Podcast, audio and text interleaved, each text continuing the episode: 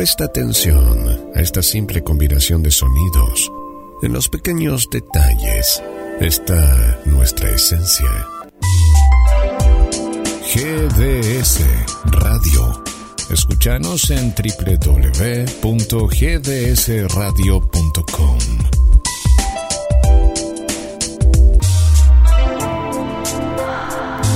De Mar del Plata al mundo, GDS Radio, la radio que nos une. Yo te espero aquí.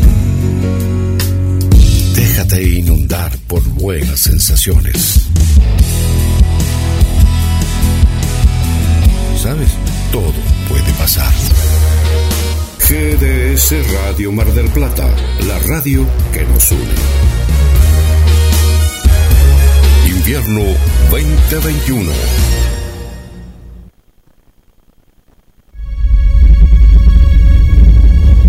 Comienza en GDS Radio Mar del Plata el momento justo para informarte.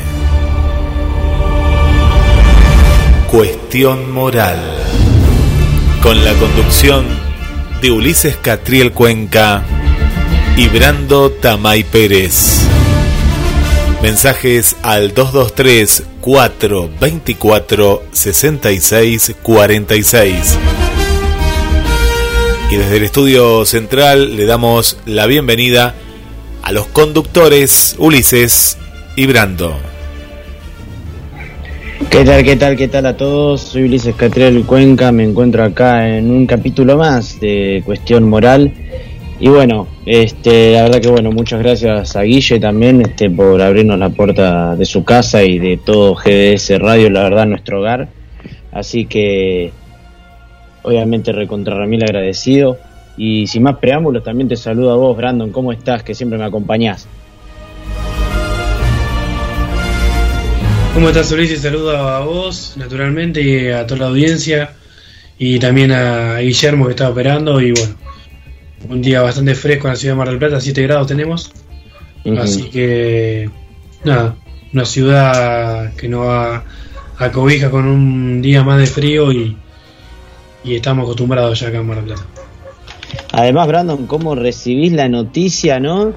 Este, de, bueno, de Marcelo Finamore que se bajó, son 21 ahora los candidatos porque vendió su lista al frente de todos y ahora en Mar del Plata lo esperan para eh, matarlo a trompadas, además de que el tipo, bueno, eh, fue mucha noticia, ¿no? Revolcó todas las redes, eh, sorprender que se bajó, o sea, la lista de todos por Buenos Aires eh, ya tenemos un candidato menos y sumado a eso también, Brandon, antes de que pasemos ya a lo que van a ser la- las entrevistas que nos esperan el día de hoy, vamos a tener a cuatro candidatos.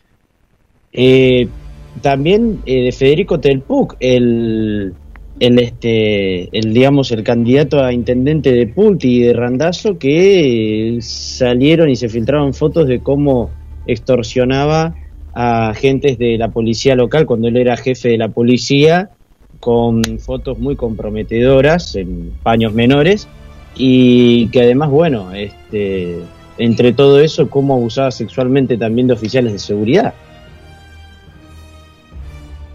Y en, época de, campaña electoral, Ulises, empiezan a, a salir de, de- la galera los famosos carpetazos.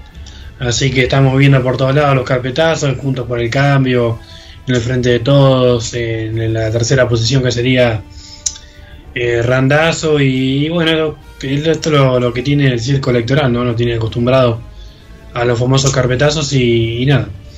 Creo que, que estamos eh, un poco acostumbrados a estas cosas y, y lamentablemente lo que duele en este momento son que, que nada, que el- no hay ni una propuesta. Ayer estaba escuchando la radio justamente, la radio de Buenos Aires, y muchos conductores ya famosos, consagrados, decían que, que reci- recién se daban cuenta ahora que no había ninguna propuesta electoral, cuando nosotros acá venimos avisándonos, venimos eh, diciendo hace varios tiempos que no que esto es un circo más, que no hay una propuesta electoral eh, firme de ningún partido. eh, los cambios. Es que no, o sea, disculpame, Brandon, justo te Sí, sí, sí. Pero, pero por ejemplo, Moraes fue el único que lo llamamos y él solo empezó a hacer propuestas. Después se convirtió en una charla. Pero después no hemos tenido otro candidato. O sea, si no preguntamos nosotros, no te dicen, mira, podemos hacer esto. Bueno, supongamos Marco Pascuán, sin que le preguntemos, él empezó a tirar, por ejemplo, y es del frente izquierda. Este, podemos estar a favor o no, pero el tema de proponer, pero eh, hablan mucho de nivel nación, nivel provincia y Mar del Plata es una ciudad que tiene sus problemáticas eh, y necesitamos propuestas de Mar del Plata. ¿Qué es lo que van a hacer con la luminaria, con las calles que no están asfaltadas, con las calles que se rompen, con el desempleo, con la pyme, con el jubilado, con la gente que está pasando hambre, los chicos, los comederos, las sociedades de fomento? Eh, a ver, ¿qué es lo que va a pasar en ese sentido? Los basurales eh, y demás tantas cosas que, ¿qué es lo que va a hacer la comuna? Eh, en ese sentido necesitamos propuestas, o sea, podemos hablar de, de muchas cosas, del tema del aborto, la ideología de género, que está bien, genial saber el marco ideológico que va a seguir un gobierno municipal porque después tenés las cosas como hace Guillermo Montenegro que te cuelga un trapo LGBT, pero también está bueno hacer más, eso se puede hablar, pero primero el foco en las problemáticas del transporte y de tantas cosas más que hemos que hemos que he mencionado. Sí, sí, tal cual, Ulises. Que vos fíjate que las propuestas de algunos candidatos que son ínfimas y mínimas eh, no, no, no van abocada a un cambio, como hablamos el otro día con Guillermo por privado, a un cambio de paradigma. O sea, la, la, cuestión sigue siendo la misma. Eh, los parches que proponen eh, son, son siempre los mismos. te encontrás con personajes como Brandoni que todavía todavía anda circulando en la política, que es un personaje nefasto, será muy bueno como actor, pero eh, en lo personal para mí es un personaje nefasto de la política. Eh, Tienes un, tipo como Milei, que junta 30.000 personas, 15.000 allá en la ciudad de Buenos Aires, pero mientras que sus patrones son eh, Velocopit, eh, Vila y Manzano, y Urnequian, que son contratistas con el Estado. Entonces, todo es una bola de mentira gigantesca y que la verdad que no, ninguno propone un cambio de, 360 grados que es lo que necesita en otro país, porque acá no se, no se arregla los problemas con una ley más o una ley menos. Acá lo que hay que hacer es poner la Argentina pata para arriba y, barajar de nuevo las cartas, ¿no? Pero bueno, eh, ese es el juego que lo propone la República y, y eh, está bueno también escuchar a los actores que participan dentro de la, de la, de la contienda electoral, pongámosle, porque más de uno queda desnudo. Exacto. Este, y bueno, se ve que se hizo muy famoso eh, el, editorial que hice, mini editorial contra Muro y contra Sibori. Por parte de Muro me reclamó cuando fui a, a cubrir el, a Presto, eh, que fue a un comedor. Y, y bueno, fue una discusión más, discusión menos, pero, pero bueno, la verdad este, que, que da mucha pena este, que no dé la cara a Muro y que se enoje y que hable por detrás de cámara, o sea, ¿por qué no llaman a radio y contesta por acá? Este, o en el caso de Sibori, que mandó a su prensa a que, a que charle conmigo y yo le, lo único que le dije es que, que dé la cara, nada más. Y se volvió a enojar, tuvimos otra discusión. A ver, esto es fácil, nosotros llamamos al candidato, el candidato le hacemos preguntas y punto, y se terminó. O sea, nada más que eso, lo que veo es que, bueno, que le pica el trasero a, a Sibori porque sabe que el gobierno, provincia y nación no pueden hacer nada, menos pueden gestionar una comuna, y por la otra parte eh, hace agua por todos lados la gestión de Montenegro y creo que, que, como no somos periodistas del establishment político marplatense que le van a, mimar el, codo. No, sí, Ulises, la verdad que, que, lamentable que se mandando al tercero a preguntarte a ver qué, qué sucede, por qué se habla de esto y por qué no se habla de esto y lo otro. Eh, acá se soluciona solamente siempre y simplemente dando la cara y argumentando, que es lo que siempre hacemos nosotros, que es cada cosa que decimos lo argumentamos. Aparte, hay, hay una realidad que no se puede ocultar ni con las manos ni con los, discursos políticos, que es la realidad que vivimos día a día nosotros, la gente de a pie. Cuando vas al supermercado y encontrás eh, la leche cada vez más cara, el pan más caro, esa es la realidad. A mí la, realidad de los políticos, la verdad que no, no sé, no, no me las como nunca. Eh, me gusta la política, no sé, que tengo 8 o 9 años, sinceramente, y, he escuchado cada, cada cosa de los políticos que, que, nada, han aplaudido a Menem cuando han dicho que, quería ir a la estratosfera, eh, mm. bueno, en fin, un sinnúmero de cosas que, que la verdad que en algún momento la sociedad tiene que, tiene que despertar. Eh, estamos a la, espera de ese gigante dormido que es el pueblo trabajador argentino que, se levante. Pero bueno, es un debate que en algún momento lo vamos a, ampliar.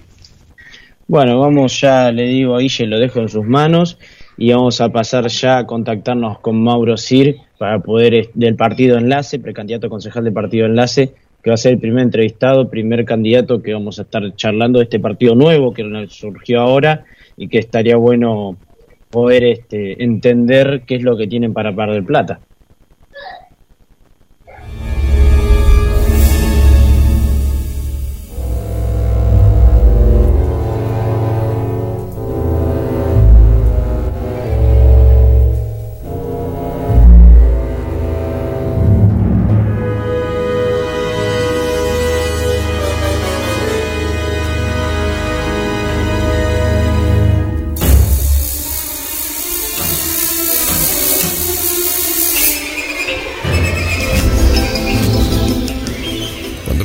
Se fusiona con nuestras melodías.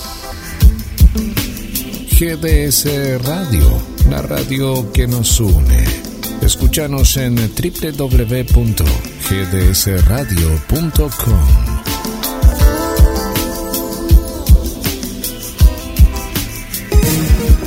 GDS, siempre en movimiento.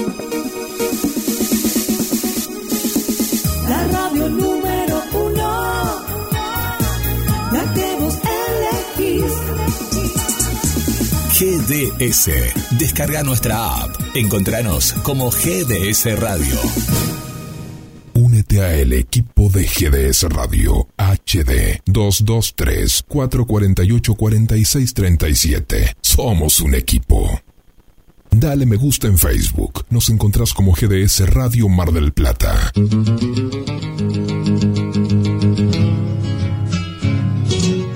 Hay un lugar donde vive la historia argentina. Cabildo de Mar del Plata. Un recorrido por nuestros orígenes. Una experiencia única en un edificio emblemático de nuestra ciudad.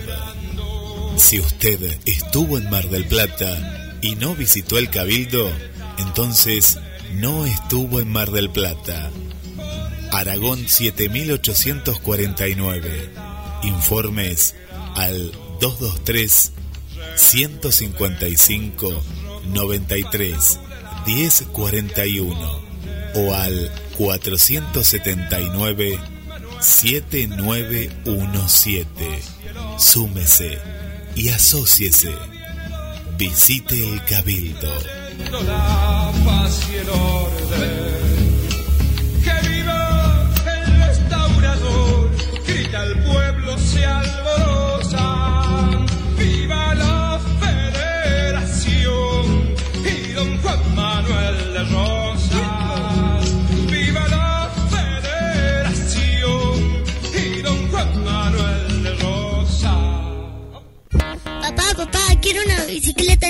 ¿Qué estás esperando para tener tu bicicleta? Venía a Bicicletería J y L en Lancilota 28, casi Avenida Juan B. Justo.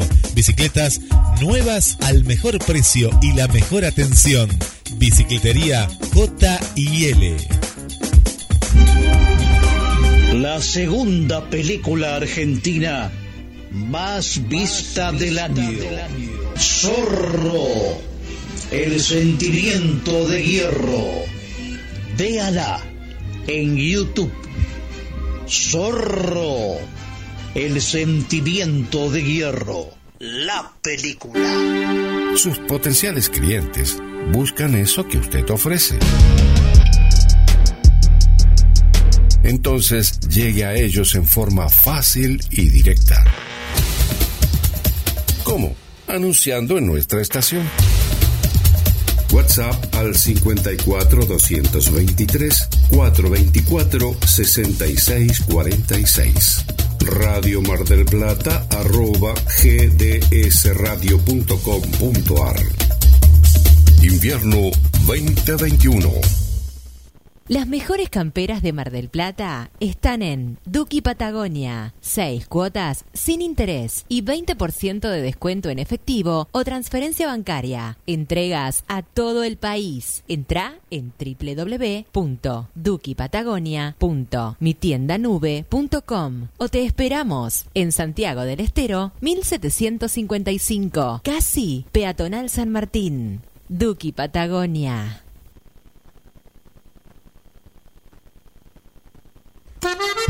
Pescadería Atlántida. Del mar a tu mesa. Única roticería marina. Atendido por sus dueños. Venía a conocer Pescadería Atlántida. España, esquina Avellaneda.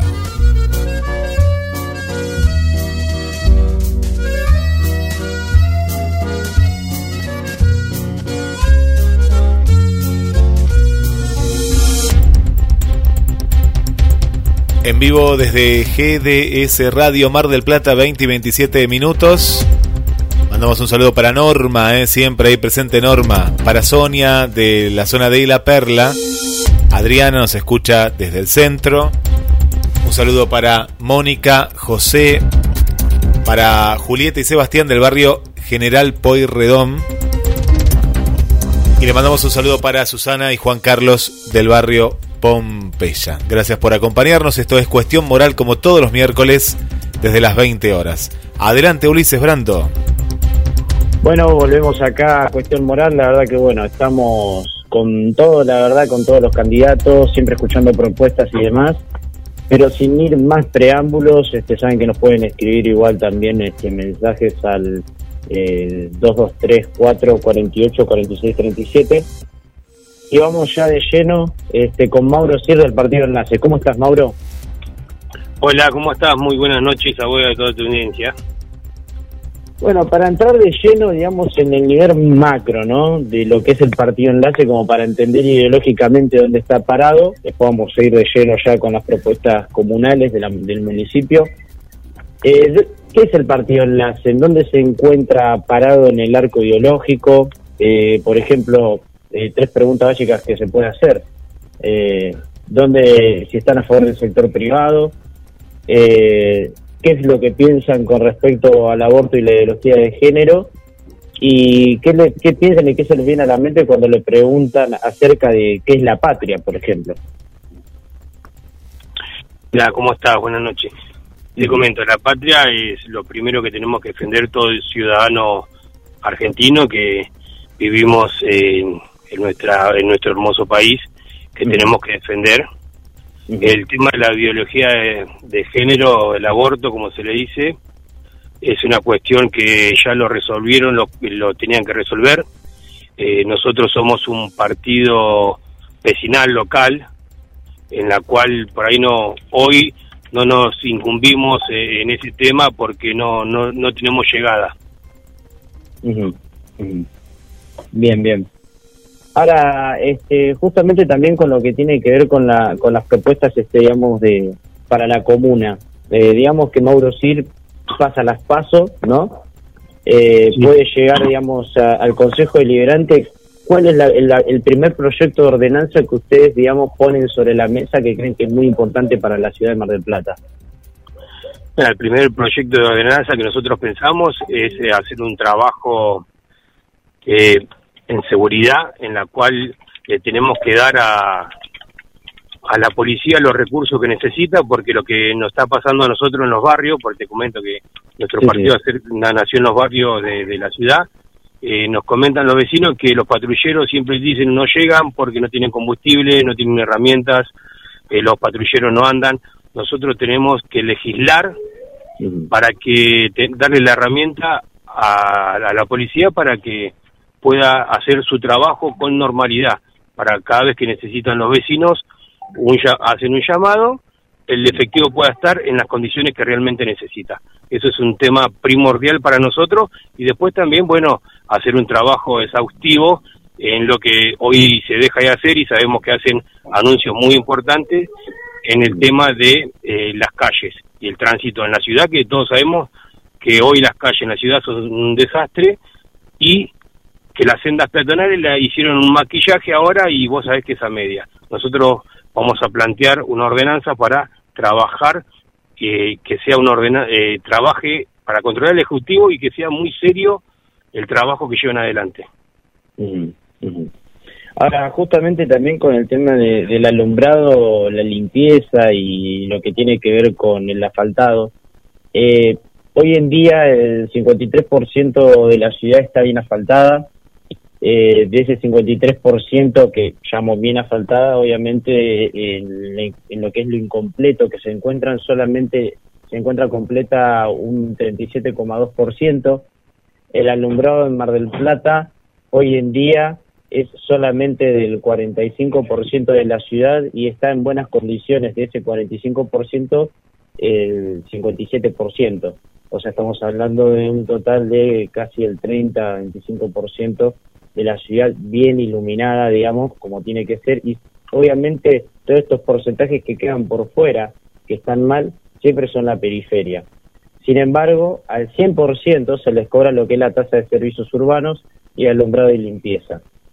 ¿Cómo se le puede encontrar, digamos, una solución para los marplatenses, lo que es esta carga contributiva muy alta y que encima es un servicio que está muy mal hecho? O sea, ahí hay gente que paga el alumbrado y la limpieza y el asfaltado cuando ni siquiera, cuando tienen calle de tierra y ni siquiera hay una sola luz que les alumbre cuando ya llegan casi las nueve de la noche.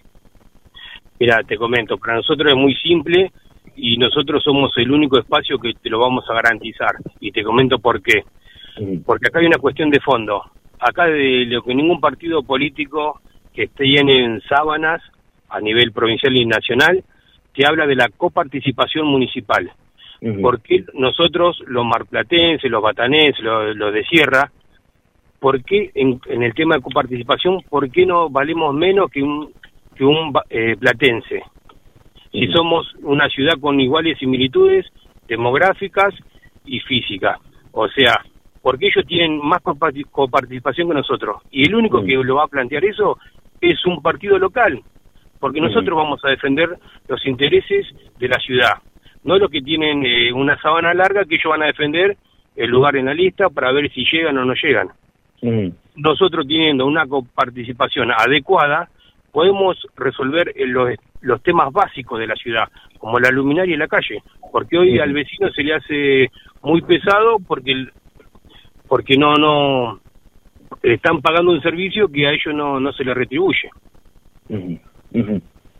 Ahora, también este, entender un poco lo que sucede con la comuna, por ejemplo, hoy en día solamente hablando de los interbloques, o sea, del bloque de Acción Marplatense, Frente de Todos, Frente Renovar, Agrupación Atlántica, Ambos Juntos, eh, Unidad Ciudadana, eh, perdón, eh, todos. la Unión Cívica Radical, todos, digamos, ¿no?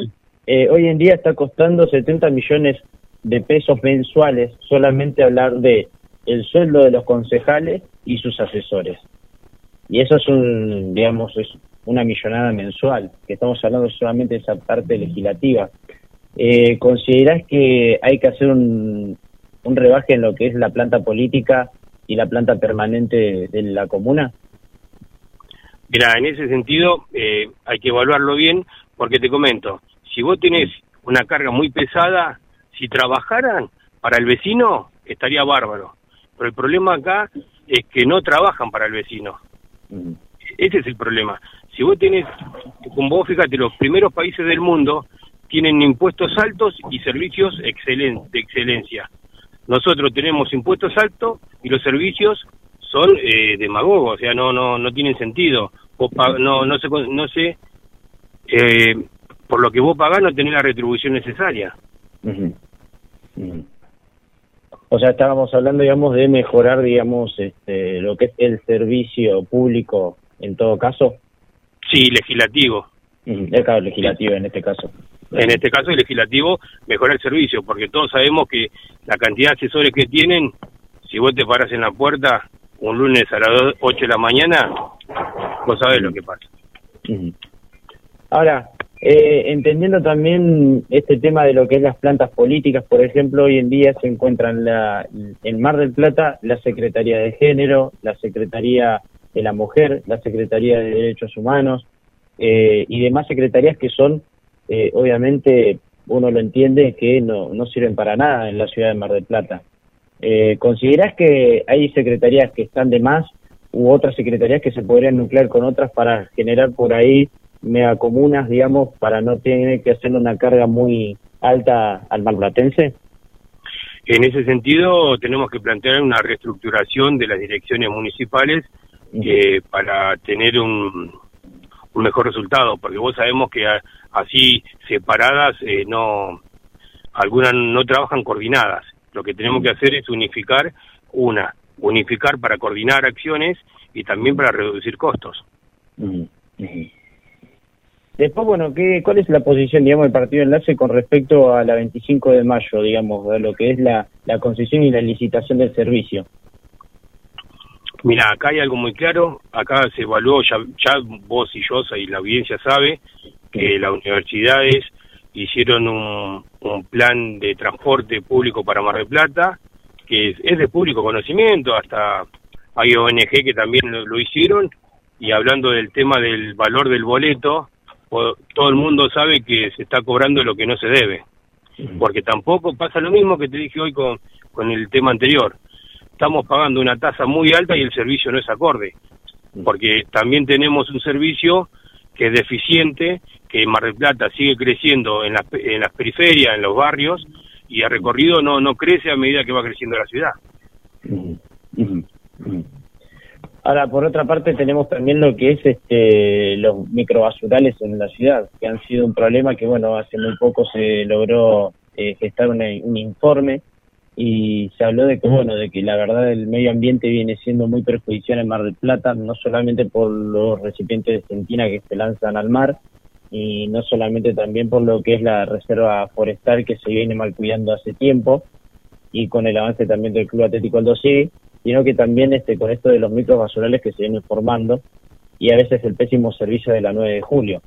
Eh, ¿Se le puede encontrar una solución por parte del partido Enlace de llegar Sí, digamos, no- a la- al Consejo? Mira, nosotros vamos a plantear eh, hacer un plan de como se venía haciendo con otras gestiones anteriores, que nosotros lo vimos muy positivo, nada más que estos últimos dos gobiernos lo descontinuaron, que la concientización del separado en los hogares y posterior eh, cuidado ahí en el centro de reciclado. Digamos, hay digamos algún proyecto como también este que ya ya hayan digamos este gestionado como para poder este cuidar lo que es el medio ambiente en Mar del Plata, donde también es una ciudad turística que que debería ser cuidada y muchos a veces ven que uno pasea por la costa y ve los papeles tirados en la calle, etcétera. En ese sentido, nosotros planteamos, venimos trabajando eh, con algunas entidades de bien público en eh, el tema del, de las playas públicas, de frenar un poco las arbitrariedades de las concesiones y fortalecer también el acceso a, a la playa, porque si bien necesitamos de los turistas, pero también necesitamos que los marplatenses disfrutemos de nuestros espacios públicos. Tenemos que recuperar los espacios públicos en ese sentido.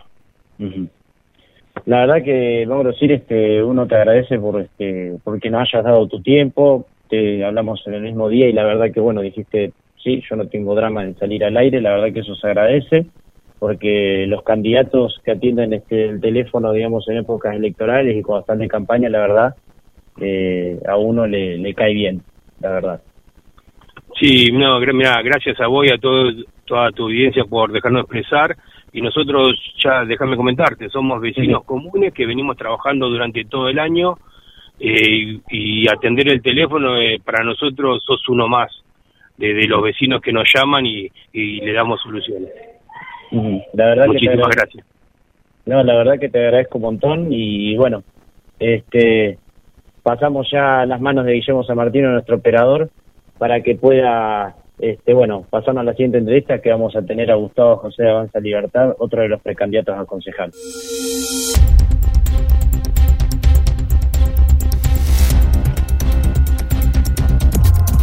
Lentamente las sombras envuelven la ciudad y la música se vuelve indispensable. GDS Radio Mar del Plata, la radio que nos une. Invierno 2021. Una radio imprescindible con los mejores sonidos. Quédate, quédate, quédate. Siente la música.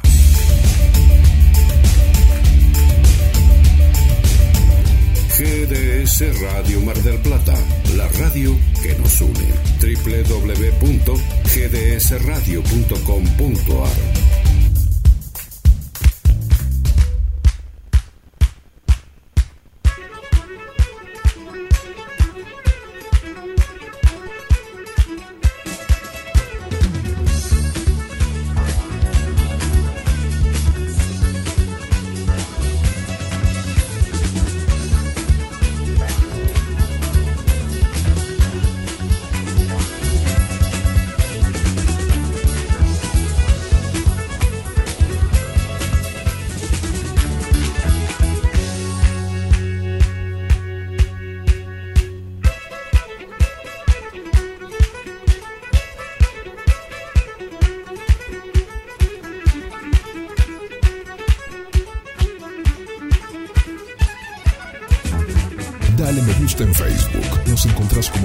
Radio Mar del Plata.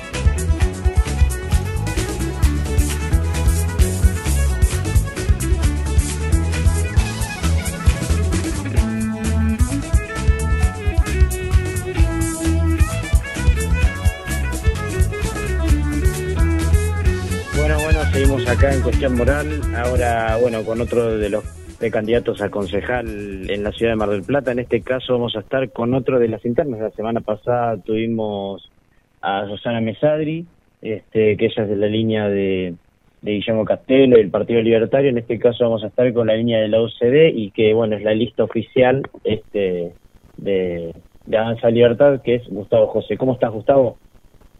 Buenas noches, Ulises, y a todo tu equipo. Muy, muy bien, gracias. Para comenzar, digamos, ya, este, digamos, de lleno en lo que tiene que ver con Avanza Libertad, primero me gustaría preguntarte, ¿qué, qué diferencia hay, digamos? O sea, primero, las diferencias que se plantearon, ¿por qué se dio la interna en Avanza Libertad? Entendiendo que recién ahora comenzando, son pocos los porcentajes, y hacer tanta división en este caso, porque es la, la interna más grande en Mar del Plata, son tres los precandidatos, eh, puede llegar a aflojarlos y por ahí hasta que no se pasen las pasos. O sea, ¿por qué se dio esto? ¿Por diferencias ideológicas, eh, diferencias estructurales? Claro. Eh, sí, mira, Ulises, eh, nosotros venimos trabajando desde el 2019. José Luis Esper eh, me ofreció la candidatura de esta lista oficial. Nosotros eh, vamos con la, con la línea Libertad. Este, le interesó que fuera marplatense, porque yo nací y viví siempre en Mar del Plata. Además, tenemos un vínculo en lo que es la rama de conocimiento, después el licenciado en Economía y en mi caso, contador público y licenciado en Administración. El tema de las alianzas se dio porque a último momento, hace más o menos un mes, José Luis Esper eh, quiso ampliar el frente, Avanza Libertad, pero eh, bueno, eh, aparecieron dos listas internas más a último momento. Eso es lo que verdaderamente pasó. Entonces, eh, van a haber tres listas, eh, de las cuales una es la oficial, encabezada eh, por quien te habla, Gustavo José. Eh, después hay otras dos listas. Una de ellas eh, es una lista infiltrada y apoyada por el intendente Montenegro.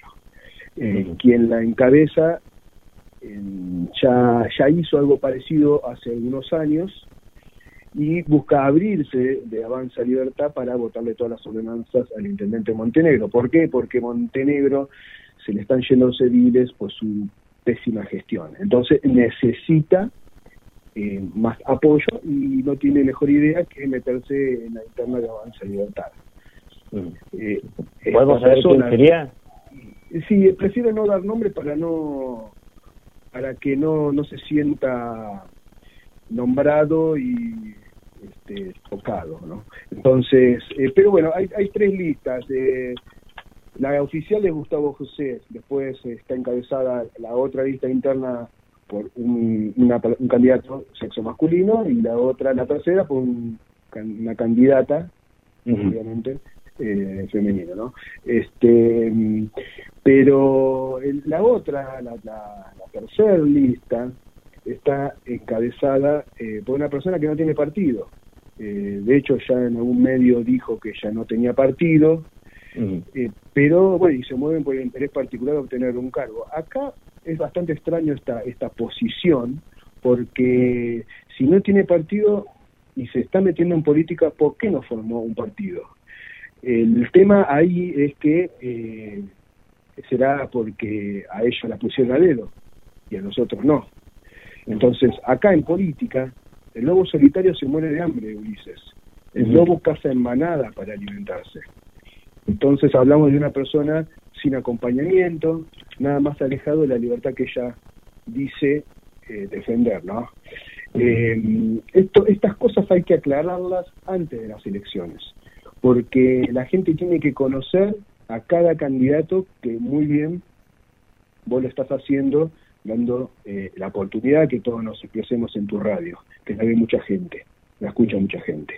Este, pero nosotros formamos parte de un partido que tiene una estructura nacional, tiene dirigentes locales, seccionales, nacionales. Nosotros charlamos, debatimos y elegimos libremente nuestros candidatos. Y todos nuestros dirigentes tienen línea directa, incluyéndome, con José Luis Esper.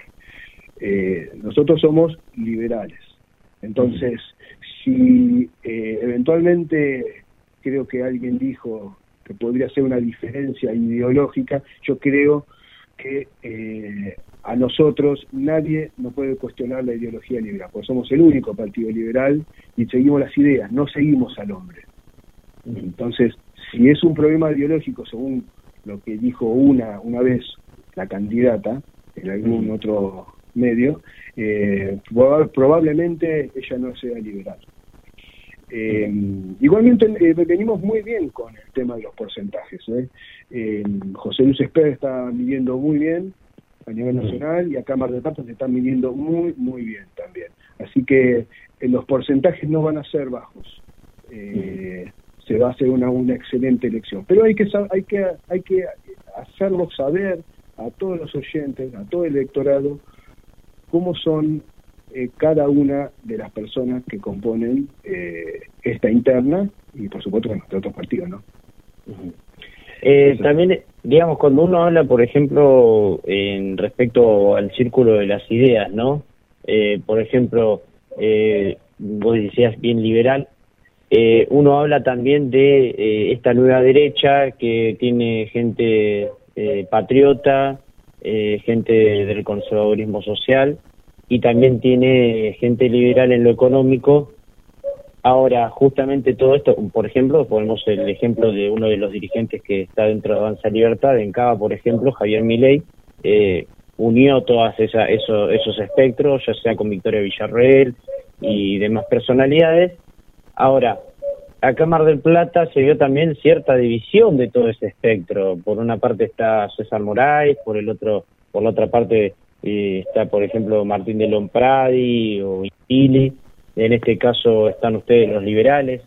Eh, ¿Crees también que, que todos esos círculos, eh, pase quien pase, digamos, ¿no? De todos ustedes, eh, se deberían después ir uniendo, digamos, para de cara a las generales o también si llegan a ingresar al Consejo Deliberante, también alinearse como para generar este espacio de, esta nueva derecha que también se va gestando en diferentes partes de, del mundo?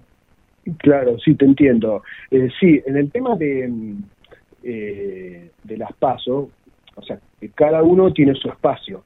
Eh, Entonces, uno pasa las pasos y después va a las generales. O sea, legalmente, aunque uno quisiera, no puede hacer una nueva lista con ellos. Ahora, eh, cuando uno llega al Consejo Deliberante, nosotros vamos a ser muy claros en el Consejo Deliberante. Nosotros vamos a acompañar todas las ordenanzas que eh, beneficien a los marplatenses y a los batanenses y vamos a cuestionar muy duramente todo aquello que está mal, que son muchas cosas. Eh, entonces, sin distinción de partido político, sea quien sea, nosotros vamos a tener esa, esas ideas.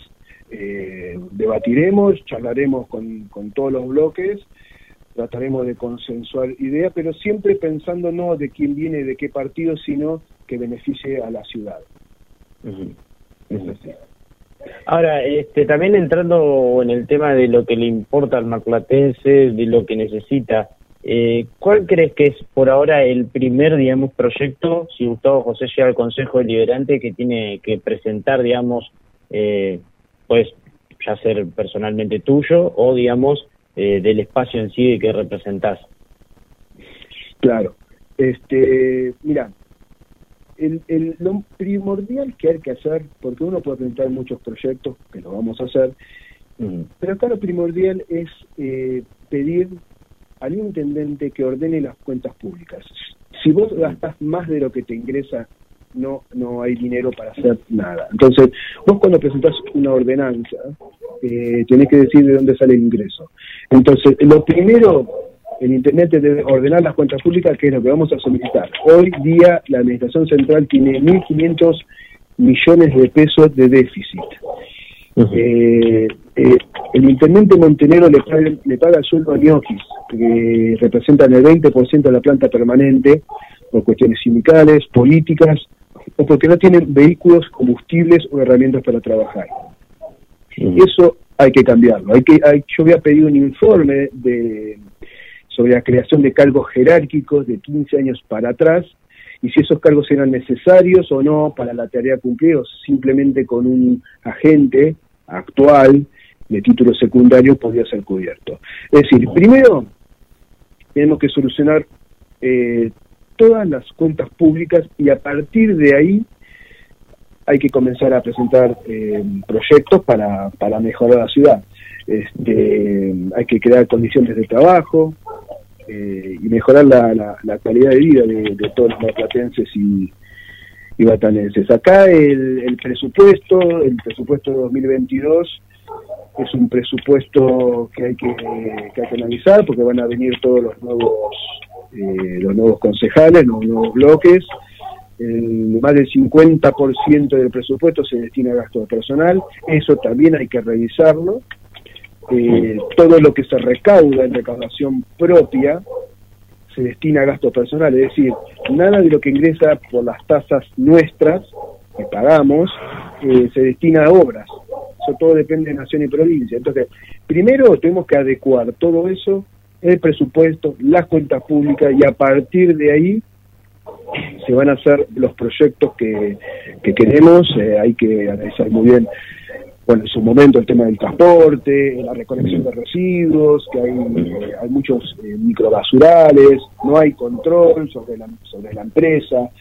Eh, bueno, uno ya sabe el, el, estado general de la ciudad, en, en el tema de, de pavimentación, de, de, bueno, este, de luminarias, de, el abandono que tienen los barrios. Bueno, uh -huh. son todas cuestiones, pero que hay que plasmarla una vez que se organice bien el tema del presupuesto y las cuentas públicas.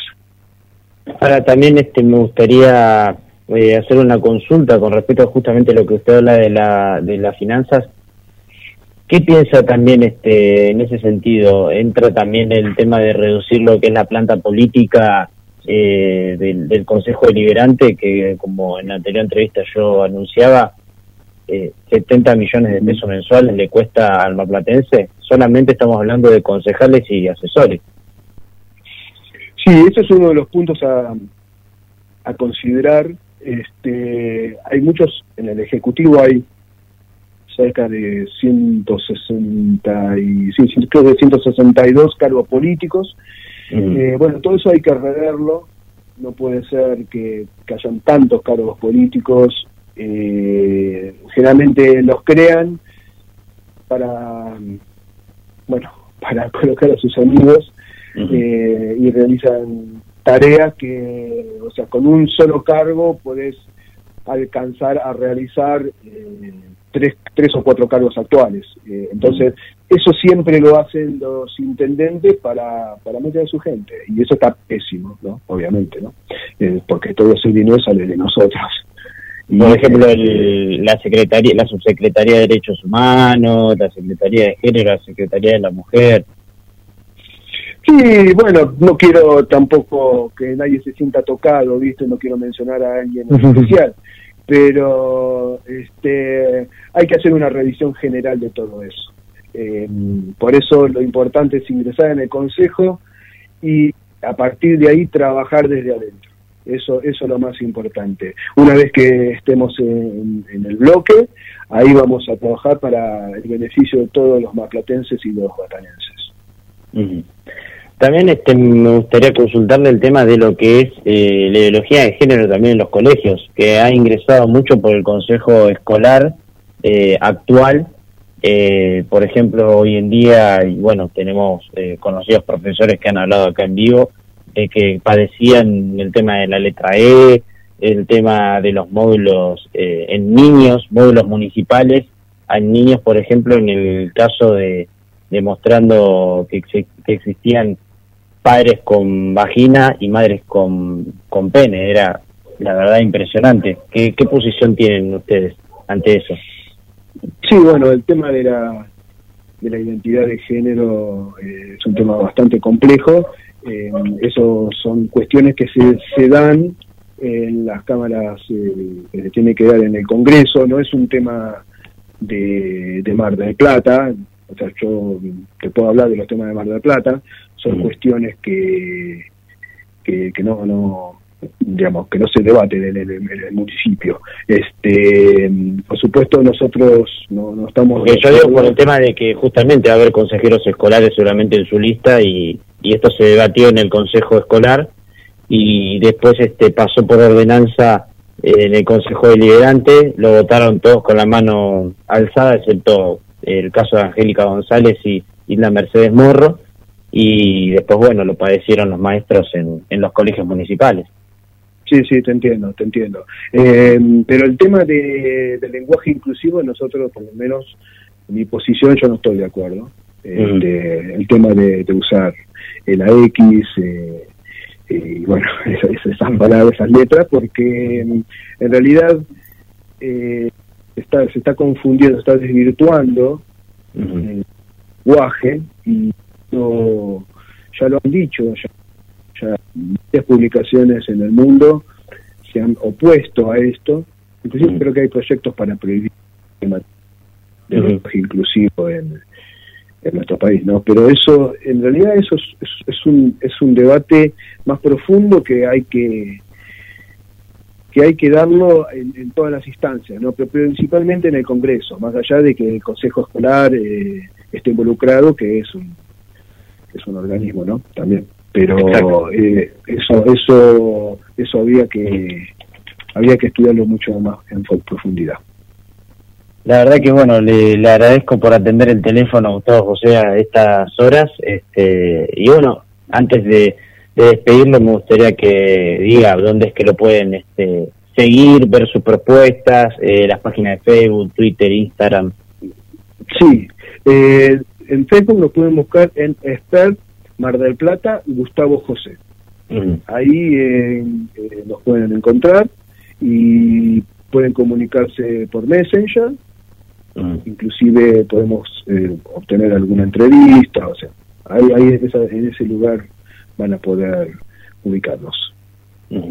Buenísimo, muchísimas gracias Gustavo, así que bueno, le mando un saludo, buenas noches. Y Bueno. paso a las manos de Guillermo San Martino para pasar con la siguiente precandidata a concejal, este, con Susana, con, perdón, no me acuerdo el nombre, Magaric, me acuerdo del apellido. Eh, Ulises, me dejas un comentario respecto a la Sí, entrevista sí. que te hacían. Yo a veces en el momento, viste, Ulises, porque me parece genial la pregunta que haces y siempre sacás lo más rico de, de la, del entrevistado, que por ahí esa capacidad no la tengo yo. Pero me parece muy interesante cuando recién el candidato ahí dijo el tema de la coparticipación de la provincia de Buenos Aires, que, que bueno, que Mar del Plata recibe una, una porción diferente o diminuta a comparación de La Plata o, otras localidades de la provincia de Buenos Aires. Pero bueno, acá una vez más el tiempo y, y los dichos me dan la razón a mí. Cuando yo digo que la República es el problema, acá está el problema de la República. Son el tema de las coparticipaciones, un Estado central con 22 ministerios y con látigo y chiquera domando a los municipios y a las provincias eh, de la República Argentina.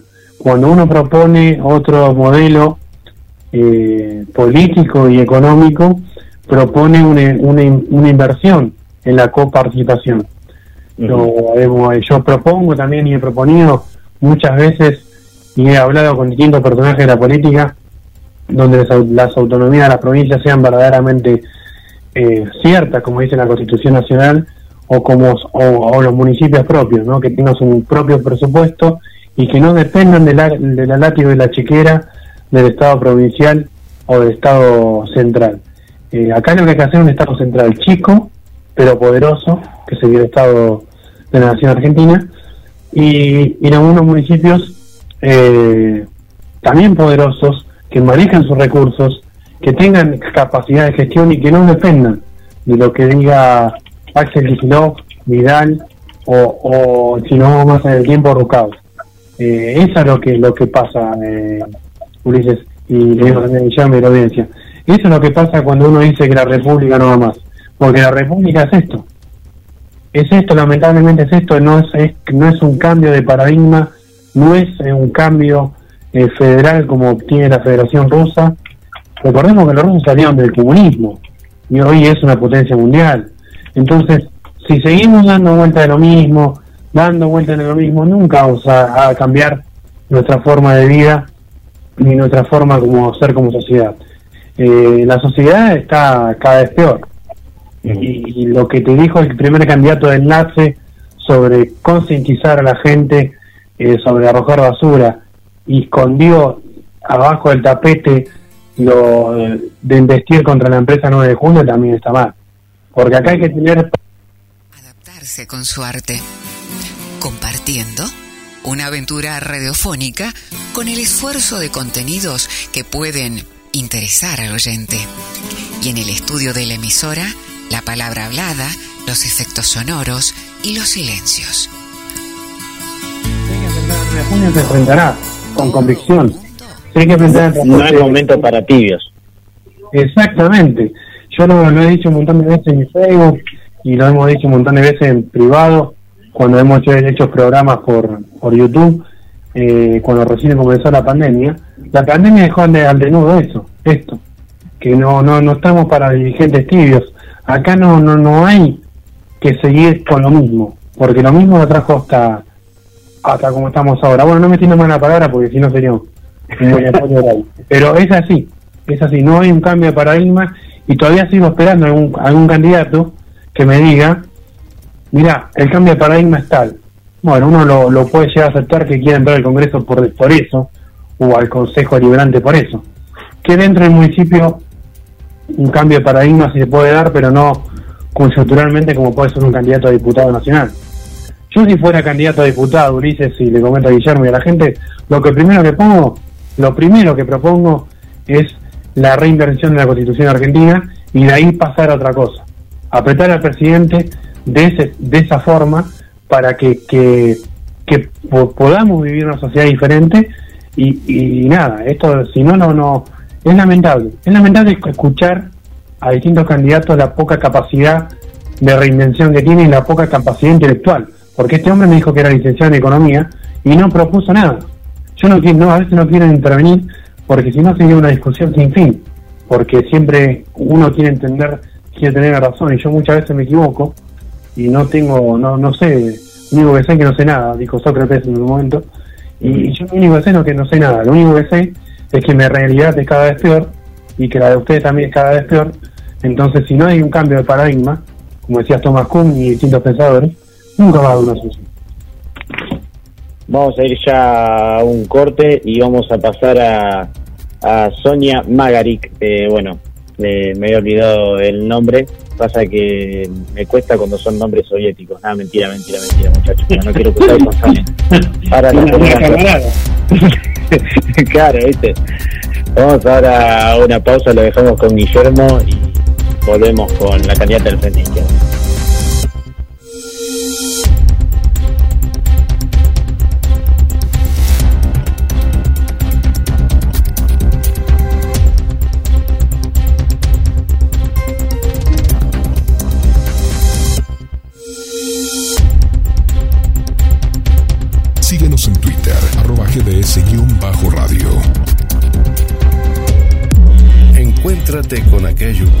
Más te gusta.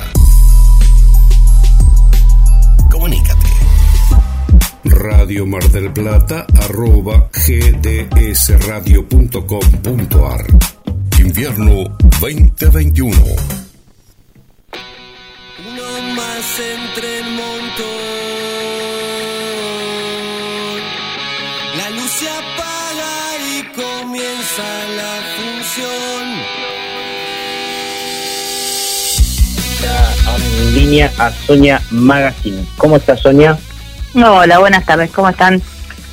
Bien, ahora ya para empezar, digamos, ya de lleno, me gustaría primero entender por qué, este, bueno, ya esta pregunta le hicimos el- cuando hablamos con los primeros candidatos, con Alejandro Martínez, con Marco Pascuán. Marco Pascuán está bien, está por fuera, que es del Nuevo Más. Alejandro Martínez es con quien vas a compartir una interna. Ahora, cuando nosotros escuchamos los candidatos, escuchamos las propuestas, entra a tus redes, Sonia, nos quedamos como, ¿qué es lo que, lo, lo- lo que sucede? O sea, ¿por qué las propuestas son iguales, no están juntos? ¿Por qué se presenta interna? ¿Cuál es el problema? ¿Hay algún este, eje ideológico que los separa? ¿Algún eje, eh, digamos, eh, por ahí estructural? ¿Cuál es el problema por el cual no pueden ir juntos? Bueno, eh, en realidad vamos juntos. El Frente de Izquierda de los Trabajadores Unidad presentó su alianza en 23 de, los 20 de las 24 provincias. Quiere decir que eh, hay acuerdos programáticos profundos, somos anticapitalistas, socialistas, entonces eh, hay un- acuerdos programáticos interesantes y desde hace varios años que hemos logrado eh, juntar, digamos, al 80% de la izquierda del país en este frente tan importante que es el Frente de Izquierda y de los Trabajadores Unidad. Las PASO son una oportunidad para eh, visibilizar los matices que hay entre los partidos, porque somos partidos distintos. Si bien tenemos gran acuerdo programático, somos partidos distintos. Nuestra lista lo que está intentando eh, eh, conseguir es que la izquierda se posicione como una opción de poder, como una tercera alternativa a la, a la falsa grieta, digamos.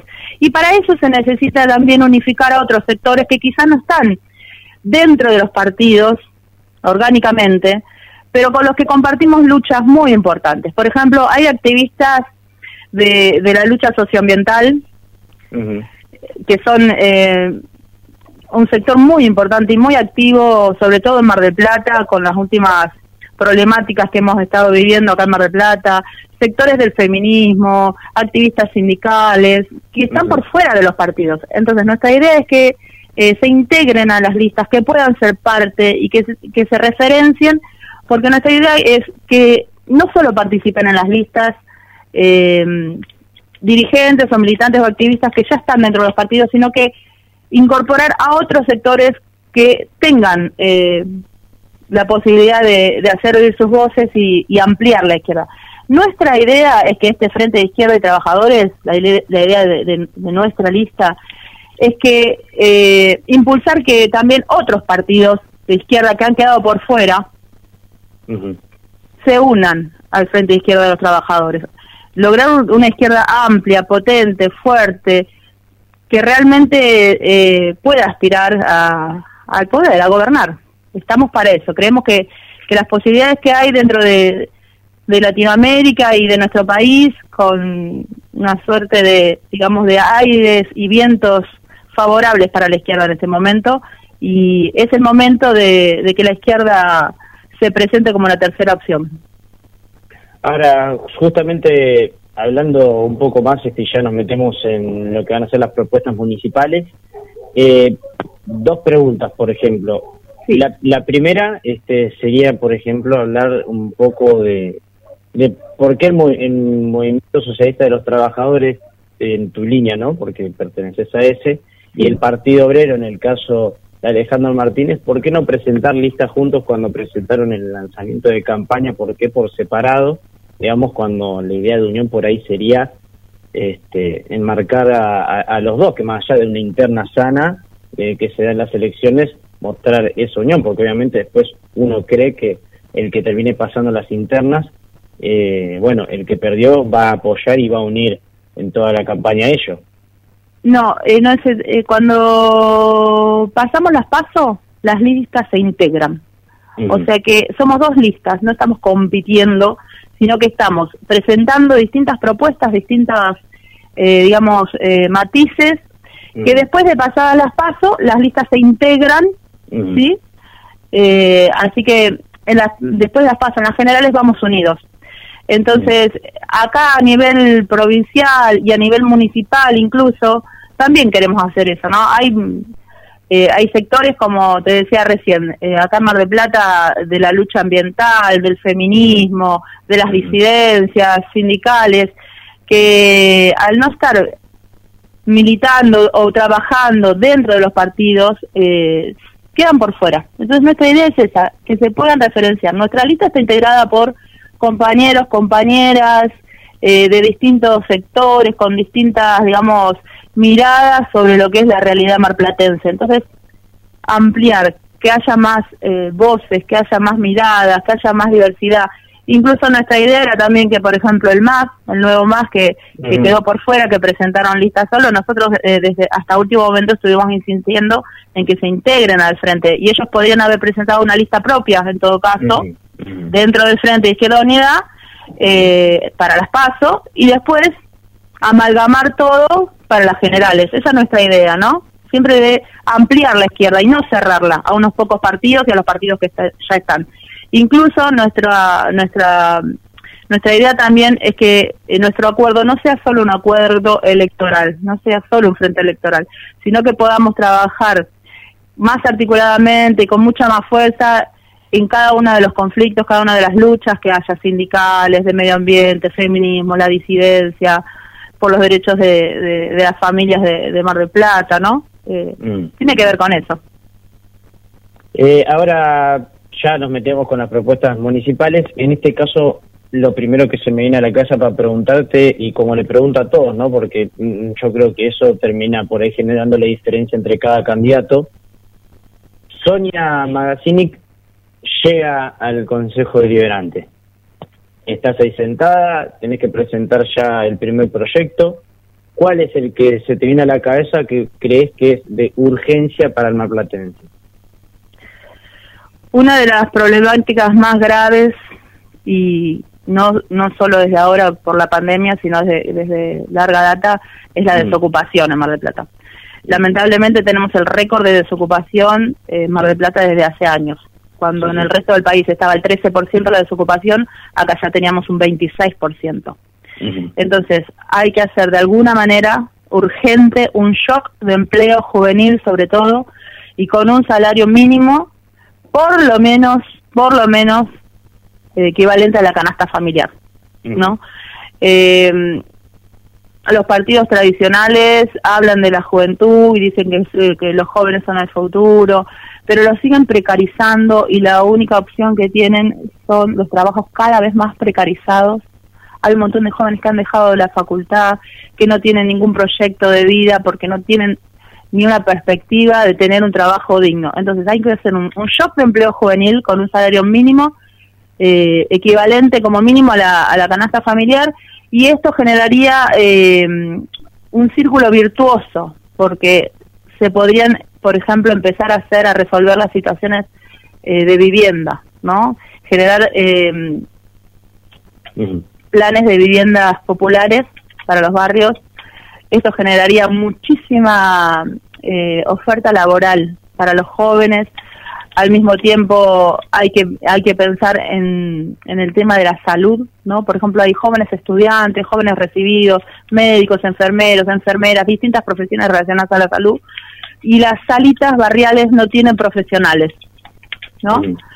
El hospital, tenemos un hospital importantísimo, el IGA, y, y también está vaciado de profesionales. Los profesionales están trabajando de manera súper precarizada, con sueldos municipales en algunas de las salitas eh, que, que rondan los 30 mil pesos, y eso no, no es digno, ¿no? No es digno eh, para un para un joven, para un profesional. Entonces, hay que por un lado generar empleo joven y ese mismo empleo eh, podría llegar a garantizar otros derechos, porque es un círculo virtuoso. El trabajo, el ingreso, la vivienda, la salud, la educación. Eh, así que lo principal a, a resolver es eh, la problemática de, del empleo y a su vez garantizar otros derechos que van a ir relacionados a eso. Y por ¿Y supuesto sin, preca- sin precarización, ¿no? Porque hay ¿Y de programas del gobierno que... Sí, A ver, Sí, vamos, decías. aclare- aclaremos, dijo Lemo, dijo mi abuela. ¿De Ah. dónde sacamos los fondos para hacer esta esta idea, digamos? Porque Mar del Plata está quebrada, hasta donde yo sé. Mira, eh, este año hubo récord, récord de ingresos por exportación. Hay empresas que no, no tuvieron pérdidas, al contrario, tuvieron ingresos superiores a años pasados. Entonces, hay fondos. Lo importante es la decisión política. El presupuesto se vota todos los años, se reduce de algunas áreas y otras se aumentan. Hay que hacer un, un impuesto progresivo y permanente, no una reforma tributaria para que paguen los que más tienen. Hoy en día el impuesto que más recauda es el IVA. El IVA lo pagan desde el más pobre, des- desde, el indigente cuando compra algo en el almacén porque paga el 21% de sus ingresos, está pagando el IVA, el 21, el 21% de cualquier producto y entonces es un, es un impuesto totalmente regresivo. Nosotros lo que proponemos es hacer una reforma tributaria para que los fondos, ¿no? Para destinar a todo este, a, esta- a este shock de empleo juvenil eh, salga de, de eso, de, de las grandes fortunas, de, de los terratenientes, de los banqueros, de las grandes empresas, ¿no? Bueno, hay y de fondos los, y hay y de los donde sacarlos. políticos y de los políticos me imagino también porque un político hoy en día el sueldo de un concejal y está rondando los 200 mil pesos este literalmente Bueno, nosotros proponemos que todos, mira, todos los, los funcionarios políticos ganen lo mismo que una directora de escuela. ¿sí? Con una lo mismo que una directora de escuela. Y que usen los servicios, la escuela, el hospital público. Ellos y sus familias. Entonces, si los funcionarios políticos ganan lo mismo que una directora y usan los servicios públicos, van a conocer y van a valorar y van a mejorar el estado de esos servicios públicos, ¿no? La educación, los colectivos, los hospitales. Eso es como un compromiso ético que tienen que tener todos los funcionarios públicos. Ahora, justamente también con respecto a, cuando habla de las grandes fortunas y demás, de, de hacerles un, un impuesto discriminatorio solamente a ese sector. Eh, digamos, eh, después cuando ya se le cobra ese impuesto, obviamente esa riqueza ya baja y además, este, digamos, ese sector privado es el que termina jugando, digamos, como la ruleta rusa, meterse en el mercado a tener ganancias, porque, digamos, no es una ganancia fija la que tiene el sector empresarial, sino que es una ganancia que puede ir eh, regular, puede bajar, subir respecto como como es, digamos, el tema del mercado, o sea, es el riesgo, digamos, arancelario cuando uno ingresa al sistema económico en el cual un día puedes ganar mucho, otro día puedes ganar poco. Hoy, por ejemplo, en Mar del Plata, el sector empresarial está casi quebrado. Hoy en día eh, fue de 32,7% eh, el cierre de, de, por ejemplo, de, locales, de comercios, de pymes y también de grandes empresas. O sea, las grandes empresas han quebrado bastante. Claro, vos me estás hablando de pymes. Una cosa es un kiosquito, a veces eso es lo que a veces hay que discernir, ¿no? Porque cuando no hablamos de gran impuestos permanente y progresivo a las grandes fortunas, no estamos hablando de un kiosquito ni del dueño de un local de ropa. Estamos Por hablando de las ejemplo, por grandes ejemplo, fortunas. El, el dueño de Barracuda tiene. No, no, te estoy hablando de grandes. y- No. Sí, y Pero- grandes sucursales. Tiene, tiene 12 sucursales en Mar del Plata y es uno de los socios también mayoritarios dentro de las empresas de Manolo y el tipo quebró. Es una Bueno, gran pero fortuna, estamos hablando de grandes fortunas, más de 200 mil millones. Estamos hablando de las multinacionales, estamos hablando de Habana, estamos hablando de Balcarce, de PepsiCo, son multinacionales, ¿no? Y- Eso me parece que no han, no han tenido no han tenido Claro. ningún tipo de pérdida. Sí, claro, dan trabajo, pero no han tenido pérdida. Sí, eh, hay Y empresas que que no han tenido pérdida, incluso han ganado más. sería- Entonces am- estamos hablando de un impuesto permanente y progresivo. ¿Qué significa progresivo? Progresivo significa que paga menos el que menos tiene y que paga más el que más tiene. O sea que no le vamos a co- cobrar el mismo impuesto al pequeño productor o a una pyme que a una gran empresa multinacional o transnacional. Entonces, O sea, es castigar al exitoso, Hubo- castigar al que, al que, al que tiene ganancia, al que da más trabajo. Es No, castigar, "Tomá". no, castigar no, es progresivo. Hoy en día el IVA es regresivo, por ejemplo, y se castiga el que menos tiene. ¿Me entendés? El IVA es un impuesto regresivo porque se castiga o se le saca al, más al que más tiene. Bueno, nosotros Pero, ¿Y pero de qué tiene progresivo darle un impuesto a un gran comerciante, Porque digamos? porque no progresivo crece? es- No, no, ¿Dónde va a porque pro- progresar él? Progresa, progresa digamos, eh, No. el que termina cobrando el impuesto, porque literalmente No. o sea, está castigando al sector privado. no, porque no se castiga, porque es progresivo. Escuchá la ¿Y palabra progresiva. ¿Y dónde progresa? Progresivo quiere decir que al que menos tiene se le cobra menos y al que más tiene se le cobra más. Entonces no lo estás castigando porque es acorde a su fortuna lo que está pagando. Es justo, es equitativo, se le Mm, paga, ¿qué se le cobra de acuerdo, ¿Qué de acuerdo a sus ganancias. ¿Qué impuesto, es justo, ¿Qué impuesto es justo solamente porque tiene una gran fortuna? Porque solamente tuvo una buena ocurrencia y generó riqueza, generó puestos de trabajo y su crecimiento además fue acorde a la cantidad de puestos de trabajo que pudo ir dando. Claro, sí. Me parece que tenés un concepto un poquito errado porque no, no se gana en base al esfuerzo de las multinacionales, son acciones. Estamos hablando de otro nivel, no estamos hablando de un empresario que se levanta para ir a trabajar, estamos hablando Es de multinacionales. progresivos impedís que los comercios chicos crezcan, es literalmente eso. O No, sea, porque es generarle- progresivo, es generar- es progresivo. generarle- es generarle un gasto No, porque me estás a escuchando. Si querés hacemos otra pregunta porque estás re- dando vuelta en lo mismo y no entendés lo- el concepto de progresivo. Si querés hacemos otra pregunta. Porque no creo que no entendés el, el concepto de progresivo o estás dando vuelta en lo mismo. No, es que no, no es dar vuelta en lo mismo, es que literalmente es una idea, liter- literalmente, eh, bueno, acorde a que ustedes llaman fascistas a otros, en este caso muy fascista. ¿Cómo? No entendí lo que me dijiste. Eso es, un, es, digamos, literalmente una propuesta muy fascista tener que agarrar y decir vos porque tenés una, una gran riqueza te voy a cobrar un impuesto y también a, la- a, las, a las pymes que recién crecen meterles un impuesto solamente acorde a su ganancia cuando literalmente están dando una Y gran justamente lo estás diciendo trabajo. vos, es acorde, es acorde. Me parece que estás dando vueltas sobre lo mismo.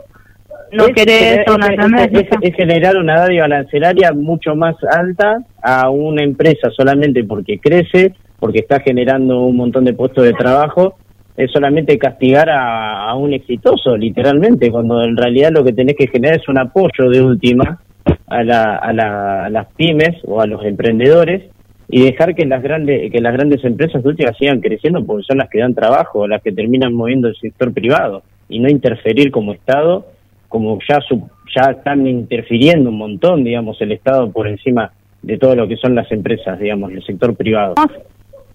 Con Sí, otro cómo tema, no. dale. Sí, como no. ¿Cuál es otra, digamos, de la de las propuestas que tiene, digamos, que tenés Sonia para con este, los marplatenses dentro de lo que puede ser, por ejemplo, el transporte o, por ejemplo, también el medio ambiente, que es una de las causas que, que tienen en lucha y que tienen algunos especialistas ahí? Sí. Eh, hay una ola verde a nivel mundial. El cambio Sí. climático está generado por y el efecto invernadero, por las emisiones y por el, el modo de producción capitalista que contamina, que saquea, que mata. Entonces, bueno, acá en Mar del Plata tenemos una problemática bastante compleja que es la instalación de las petroleras Mm. las plataformas offshore que están haciendo exploración sísmica, que es una actividad sumamente nociva para la naturaleza, para la fauna marina, que no solo perjudica a la vida marina, sino también a otras industrias como puede ser la pesca, el turismo, porque hay riesgos gravísimos y hay experiencias en otros países de explosiones, de derrames de petróleo, y eso afectaría severamente a las distintas actividades económicas de una ciudad como Mar del Plata. Por eso hay muchas, eh, no solo Mar del Plata, sino en toda la costa atlántica están surgiendo asambleas para debatir, para luchar contra esta problemática que es tan grave, ¿no? Porque la verdad que el tema del petróleo es una de las eh, energías que están dejando de usarse en el resto del mundo, pero bueno, eh, hay lugares donde todavía gobiernos que avalan y fomentan este tipo de energía que es, eh, digamos, contaminante y que no no tendrían que, que seguir usándose, hay que hacer un cambio por energías sustentables. Este, bueno, acá me envían ya como, este, para ir cerrando, me gustaría igual hacerte una pregunta que me mandó un espectador. Este, Nicolás dice que eh, soy profesor y estoy harto de la, de la bajada de línea política en las escuelas, como en la ideología de género, el aborto y todo eso. La candidata, corrijo, precandidata, eh, ¿piensa en, inten- en- en intensificar este, esa práctica? Intensificar. Claro que sí. claro que sí. Eh, el oyente se ve que está no no no conoce lo que es la perspectiva de género. Al decir ideología de género tiene una una mirada muy subjetiva y despectiva de lo que son los derechos de las mujeres y las disidencias, ¿no? La educación sexual integral es una ley que hay que implementar porque son derechos de todos los chicos y las chicas. En todas las escuelas de todo el país tienen derecho a, conocer no su cuerpo su libertad su afectividad. Y muchas veces los que tienen miedo que los chicos conozcan sus derechos es porque justamente los están vulnerando.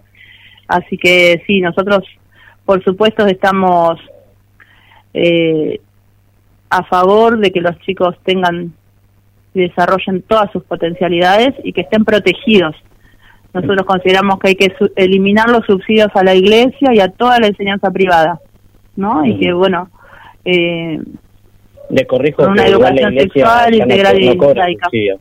La iglesia ya no cobra subsidio hace dos años.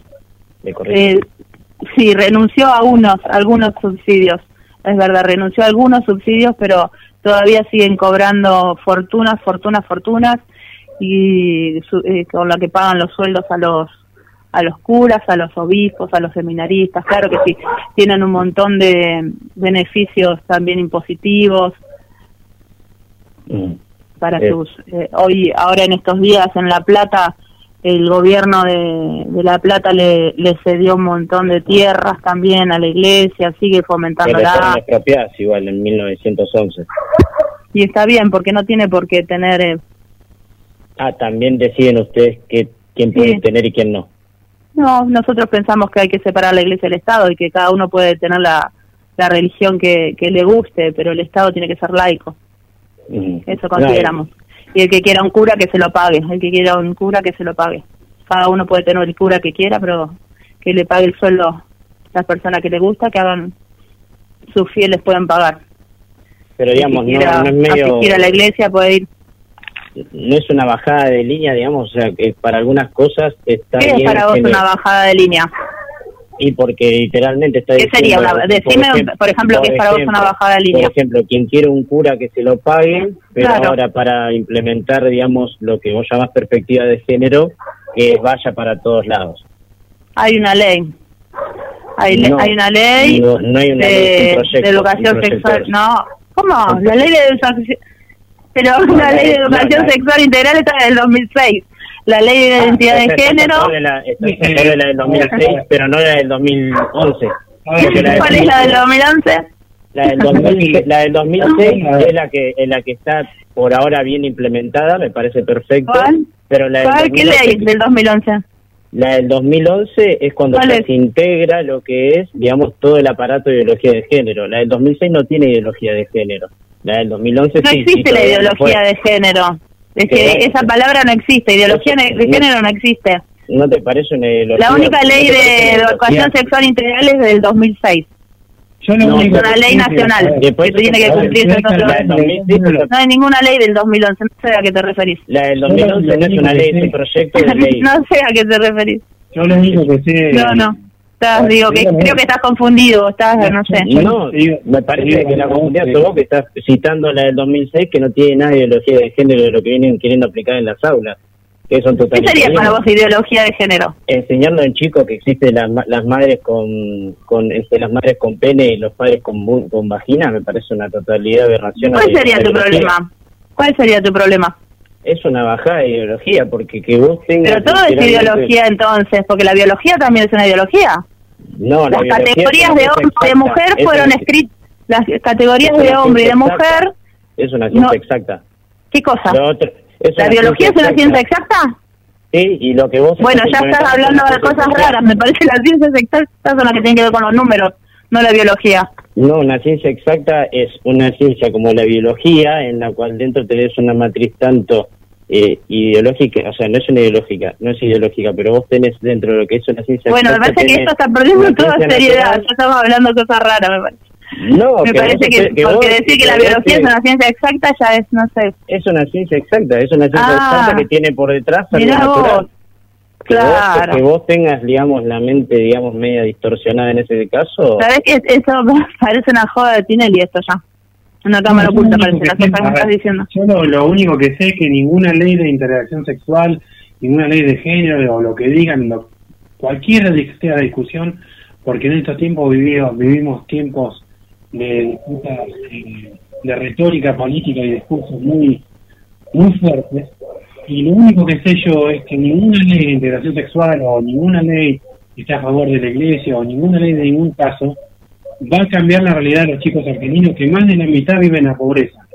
Entonces, seguimos discutiendo estas, estas banalidades de género y demás.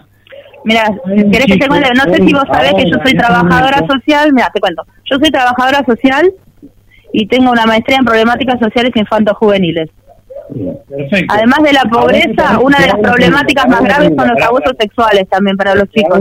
Y eso se puede prevenir con la educación sexual integral. Les agradezco muchísimo por la entrevista, les mando un saludo grande, los voy a ir a visitar a la radio, tomar un cafecito y a charlar con más tiempo cuando ustedes tengan ganas. ¿Sí? Un abrazo grande. No Chicos, un abrazo grande porque hasta acá llegamos porque ya No, se está tornando muy disparatado. Gracias. a ver qué, qué problema estructural de la Argentina resolvemos con una, una ley de integridad sexual en las escuelas.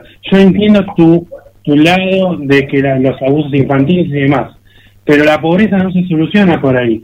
Hay que atacar a la pobreza directamente al foco, no hay que dar más vueltas en otras cuestiones que vienen de políticas internacionales. Acá hay que solucionar la pobreza infantil. No sé si se fue o no se fue, pero Seguro que es la sí. discusión que se tiene que dar en el Consejo Deliberante, en el, en el Congreso de la Nación o en la Cámara de Diputados. A ver, la pobreza infantil en Argentina es obscena. Yo la, quiero invitar a esta candidata o a cualquier candidato del Frente de Todos, de Juntos por el Cambio, o lo que sea, que venga al barrio Malvinas, Argentina, cuando hay dos chicos juntando basura en una bolsa, carpeta o ropa para ponerse. A ver si le interesa la ley de integración sexual. O si le interesa qué género se siente. Ese pibe Seguimos en eh, cuestión moral. Ya volvemos, eh, ya volvemos con Brando. Acalorada, acalorado debate en vivo, 21 y 35 minutos. Vamos a otra, otra entrevista y ya estamos, eh, volvemos, volvemos en vivo, volvemos en vivo, Brando, con la próxima candidata. Bueno, estamos acá ahora ya con, con este bueno con la próxima precandidata después de lo que fue la discusión, digamos, No, anterior. no, dice, vos no tenés que preocuparte porque no es una discusión. ¿Sabes lo que pasa acá? Eh, yo tengo una fiel convicción, como te dije recién, yo fuera candidato, yo te dije la propuesta que haría. Lo primero que hago es eso, es la, la, la reforma constitucional. Y segundo término, eh, acabar con los asesores. O sea, a ver, Los asesores del presidente son los ministros. Los asesores del intendente son sus secretarías. ¿Cuántos más asesores necesitan para entender la realidad? Una ley de, de integridad sexual no me soluciona nada. Los problemas de la Argentina son muy estructurales, son fuertes, y si seguimos discutiendo sobre esto, y cuando yo le pregunto a la candidata, ¿qué problema estructural me soluciona? Y se corta y se va, es porque una vez más demostramos que los aquellos que pregonan el juego democrático no nos quieren jugar al juego democrático, son autoritarios. Y el pensamiento único no va más en este país, no va más. Acá necesitamos un cambio de paradigma que ya lo hace un rato antes chico. Yo le quiero decir a cada uno de los candidatos que vengan y le pregunten a los que junten cartones a ver si le interesa el libre mercado, a ver si le interesa la ley integral, a ver si le interesa ir contra la máquina del transporte o toda esa retórica que utilizan todos los mismos. Basta de verso, basta del circo, pónganse a laburar, porque todos somos servidores. Yo soy estudiante de la Facultad de Humanidades de Mar del Plata, yo tengo también un pequeño negocio, todos somos servidores de la, de la sociedad, todos tenemos que... No hay que esconderse, hay que dar la cara y hay que dar soluciones. No hay que tener discurso único. Sépanlo, nada más. Yo este, estoy todavía este, tentado porque con mira que con Alejandro Martínez hemos discutido hasta fuerte, ¿eh? Y, y jamás se fue, jamás se fue, hasta se ríe y nos sigue contestando y él sabe que nosotros tenemos un posicionamiento, eh, en mi caso la gente lo sabe, yo soy de derecha y, y Alejandro Martínez de izquierda y, y no, no, no cruzamos ni nada, la verdad. Este, la verdad que bueno, este, en, el, en el caso de, de, de, bueno de no dar más vuelta y no hacerla esperar más, este, te saludo Verónica Martínez, precandidata a concejal dentro de lo que es la interna del Partido Humanista. ¿Cómo estás? ¿Qué tal? Buenas noches. Eh, la interna en realidad es dentro del proyecto Justo Social y Humanista. Exacto, exacto, sí, sí. Este, que por una parte tenemos a Carlos Matos, que es un compañero acá de la radio, que después lo estaremos entrevistando, y por otra parte estás vos, Verónica, que la verdad, este, bueno, eh, muchos hablan de que eh, Francisco Seno, que era el quien venía representando siempre al Partido Humanista, esta vez te eligió, digamos, eh, a vos como, como una de las importantes candidatas dentro de lo que es el espacio. Eh, en realidad la elección es del conjunto, con los compañeros venimos trabajando hace muchos años. Yo tengo el honor de representar y hablar en voz de todos mis compañeros este año. Sí, eh, Francisco Seno fue como candidato a intendente en las elecciones anteriores, yo lo acompañaba como primer concejal Sí, y se sigue manteniendo la misma línea. En común acuerdo con el resto de los compañeros, eh, la primera candidatura dentro del Partido Humanista sigue siendo la mía. Ahora, cuando uno ve el Partido Humanista de manera internacional, eh, uno lo ve como muy, digamos, ligado a lo que tiene que ver con el medio ambiente, que son, digamos, este, cosas que son muy importantes a tener en cuenta en el, en el día de hoy. En este caso, ¿se sigue esa misma línea del Partido Humanista o, digamos, este, qué representaría dentro de lo que es eh, hoy en día Mar del Plata y Argentina mismo? Eh, mira, eso es muy buena la pregunta y te la agradezco, porque nosotros eh, nacemos eh, como movimiento. Y a nivel mundial seguimos siendo el movimiento humanista. Si bien en algunas partes del mundo nos hemos establecido como partido, convencidos de que el cambio real tenemos que producirlo desde el lado de adentro, como que no tuvimos opción. Pero no solo estamos en el tema de lo que es el medio ambiente, todo lo que compete a la problemática específica de cada uno de los sectores, eh, tenemos gente especializada en todos y cada uno de los temas. El medio ambiente es priori- prioritario, es predominante y es muy preocupante. Pero eh, cabe recalcar que los humanistas tenemos como principio moral y fundamental al ser humano por sobre todas las cosas y ningún ser humano por debajo del otro. ¿Esto qué significa? Si bien el medio ambiente es un tema que nos preocupa, es básicamente por lo que puede perjudicar al ser humano, no solo por el hecho de ser medio ambiente. Por tal motivo, es que también proponemos un ambiente entero. Queremos dejar de llamarlo medio ambiente. Ahora, eh, me gustaría también preguntarte, digamos, ganás la interna, ¿no? Eh, contra Carlos Matos. Llegas a, a ocupar un cargo en el Consejo Deliberante. Se lo hago a todos porque me gusta el tema de la diferenciación de qué es lo que ven importante cada candidato. ¿Cuál es el primer proyecto que agarrás y pones sobre la mesa y decís, bueno, este proyecto lo necesita aprobado ya los marplatenses y lo tengo que proponer?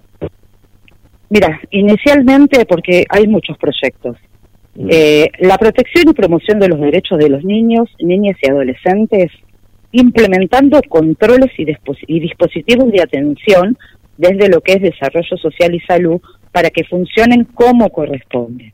Ese es uno de los temas iniciales. Te puedo seguir comentando porque en realidad algo que a nosotros nos preocupa y nos ocupa mucho es el tema de la recuperación del presupuesto participativo. Realmente hay que implementar mecanismos de participación ciudadana reales. Hay que tener un control y una coordinación en cuanto a lo que es el transporte, la recolección de residuos, el estado de las calles y tantos otros temas no menos preocupantes. Como proyectos puedo enumerarte, si querés, te sigo contando.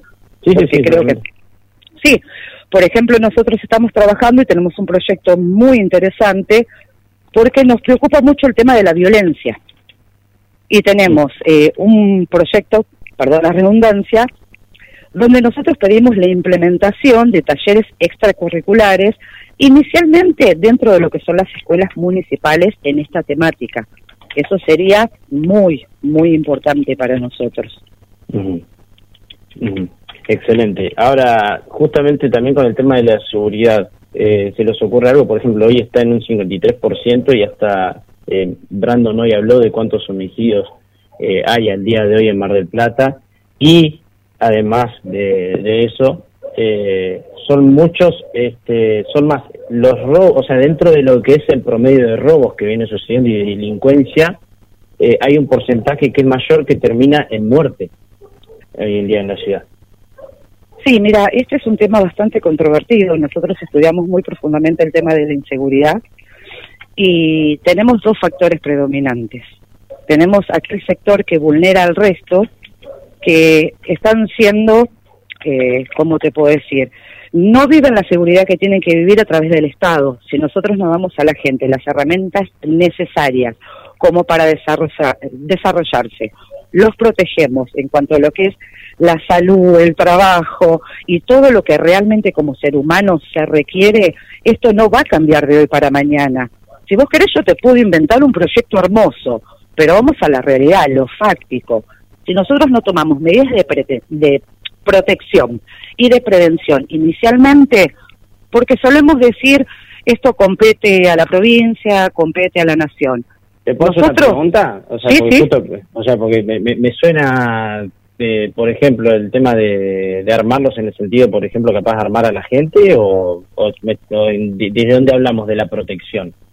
No, no, no. eh, jamás diría los humanistas eh, promovemos la no violencia. No, por eso es que me quedé como digo, protección, prevención, y yo ya se me venía a la cabeza y digo, me, sorprende. No, no.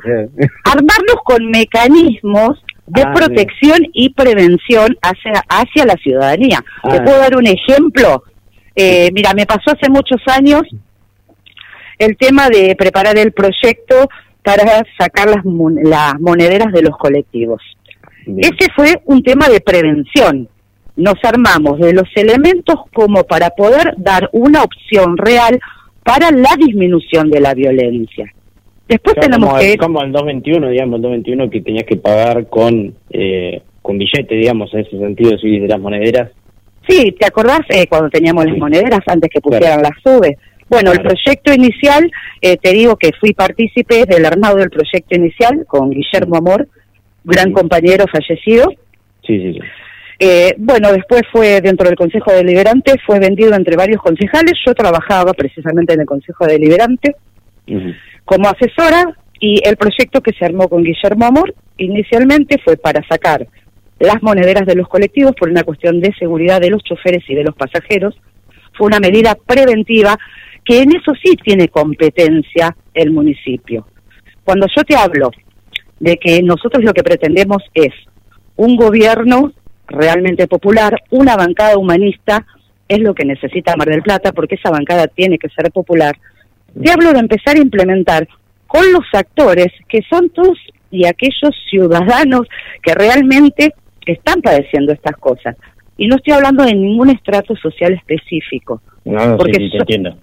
somos todos, todos víctimas de una sociedad absolutamente violenta, pero nos están violentando desde que nacemos. Como te decía, cuando perdemos ese derecho que deberíamos tener adquirido por el simple hecho de ser seres humanos, ya estamos siendo violentados. La gente tiene esa sensación permanente de miedo porque no tenemos la capacidad, aquellos que debemos representarlos, de transmitirle esa tranquilidad que la gente realmente necesita para vivir tranquila. Por eso te digo que esto daría para muchas horas de conversación. Es muy complejo y muy importante el tema de la seguridad en nuestra ciudad. Ahora, eh, Guillermo Amor, eh, ¿a, qué, ¿a qué espacio era el que pertenecía? Eh, Frente para la Victoria. Frente para la Victoria. Sí, Este, en aquel entonces sí hubo un acuerdo, nosotros trabajamos Sí, sí, y colaboramos. Estuvo, digamos, fue parte de, del, del Frente eh, Patriota y más del Frente de Todos también en 2019, pero eh, ustedes fueron con una lista aparte en el 2019 con Francisco Seno. Sí, pero no estábamos dentro del frente de todos. Nosotros fuimos absolutamente solos porque no, no compartíamos esa Vale. postura. Ahora, ¿qué, ¿qué fue lo que, digamos, le termina eh, diciendo, bueno, no, no, no, no nos alineamos más a lo que es el kirchnerismo y nosotros seguimos otra línea? ¿Qué fue el, ¿Cuál fue, digamos, la ruptura, digamos, por parte de ustedes, digamos, con respecto a, a, la- a qué discrepancia tienen, digamos, también con el, con el Frente de Todos y, y con algunos dirigentes ahí?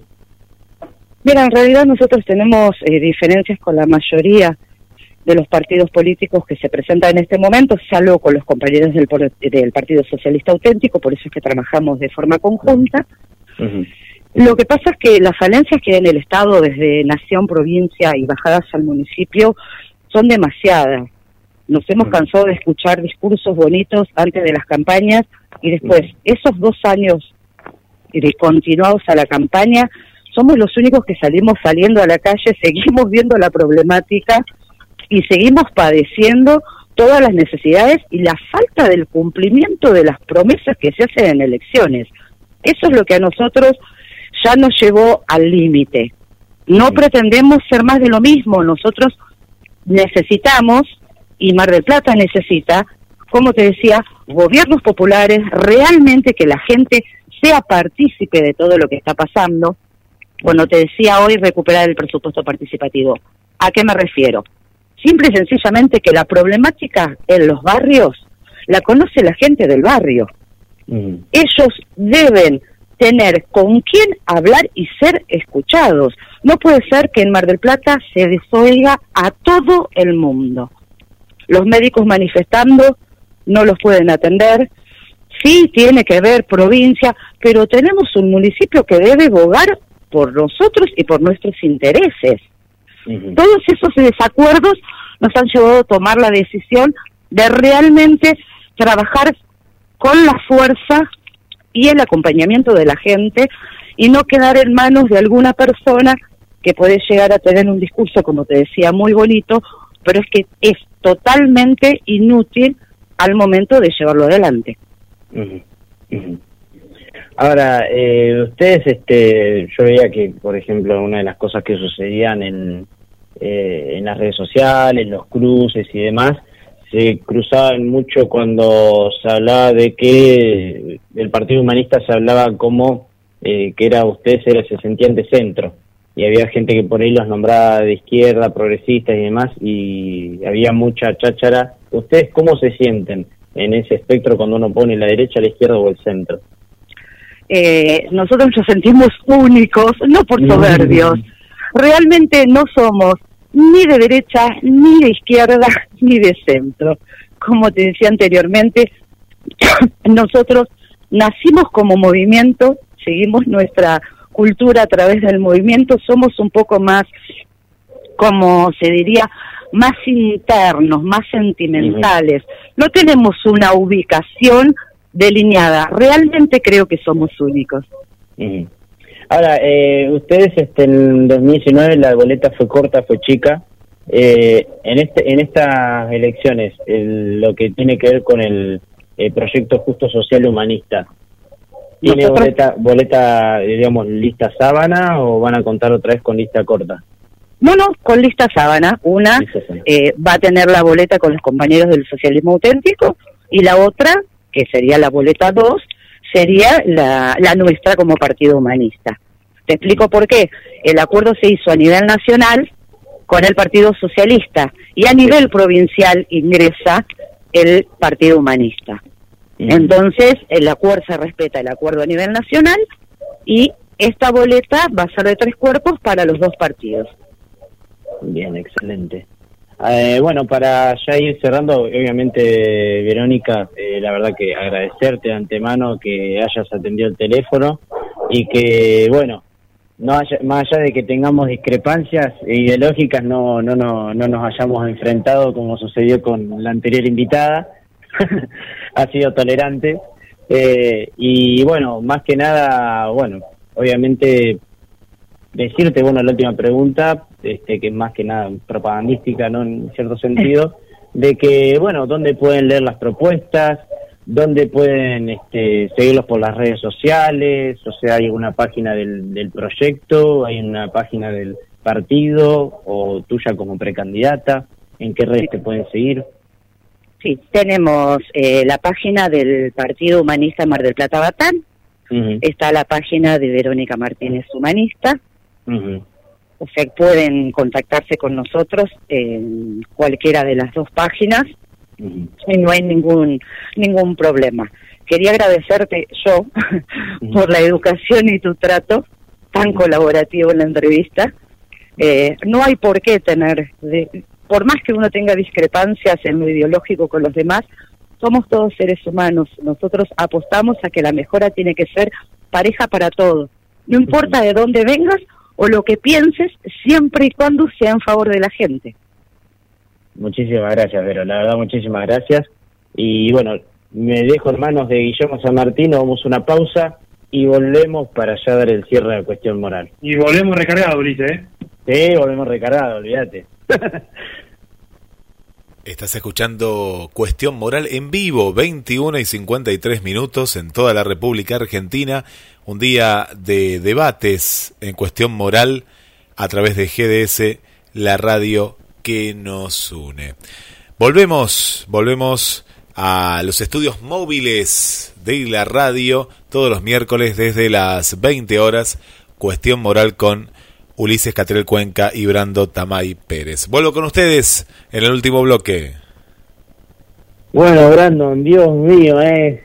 Ya se sabía que un día teníamos que discutir con los candidatos. Igual yo pensé que íbamos a discutir con Muro con Sibori, ¿viste? Pero no con nadie de la izquierda, que veníamos tan bien. Justo la última que tenemos que entrevistar de la izquierda, pa, chocamos.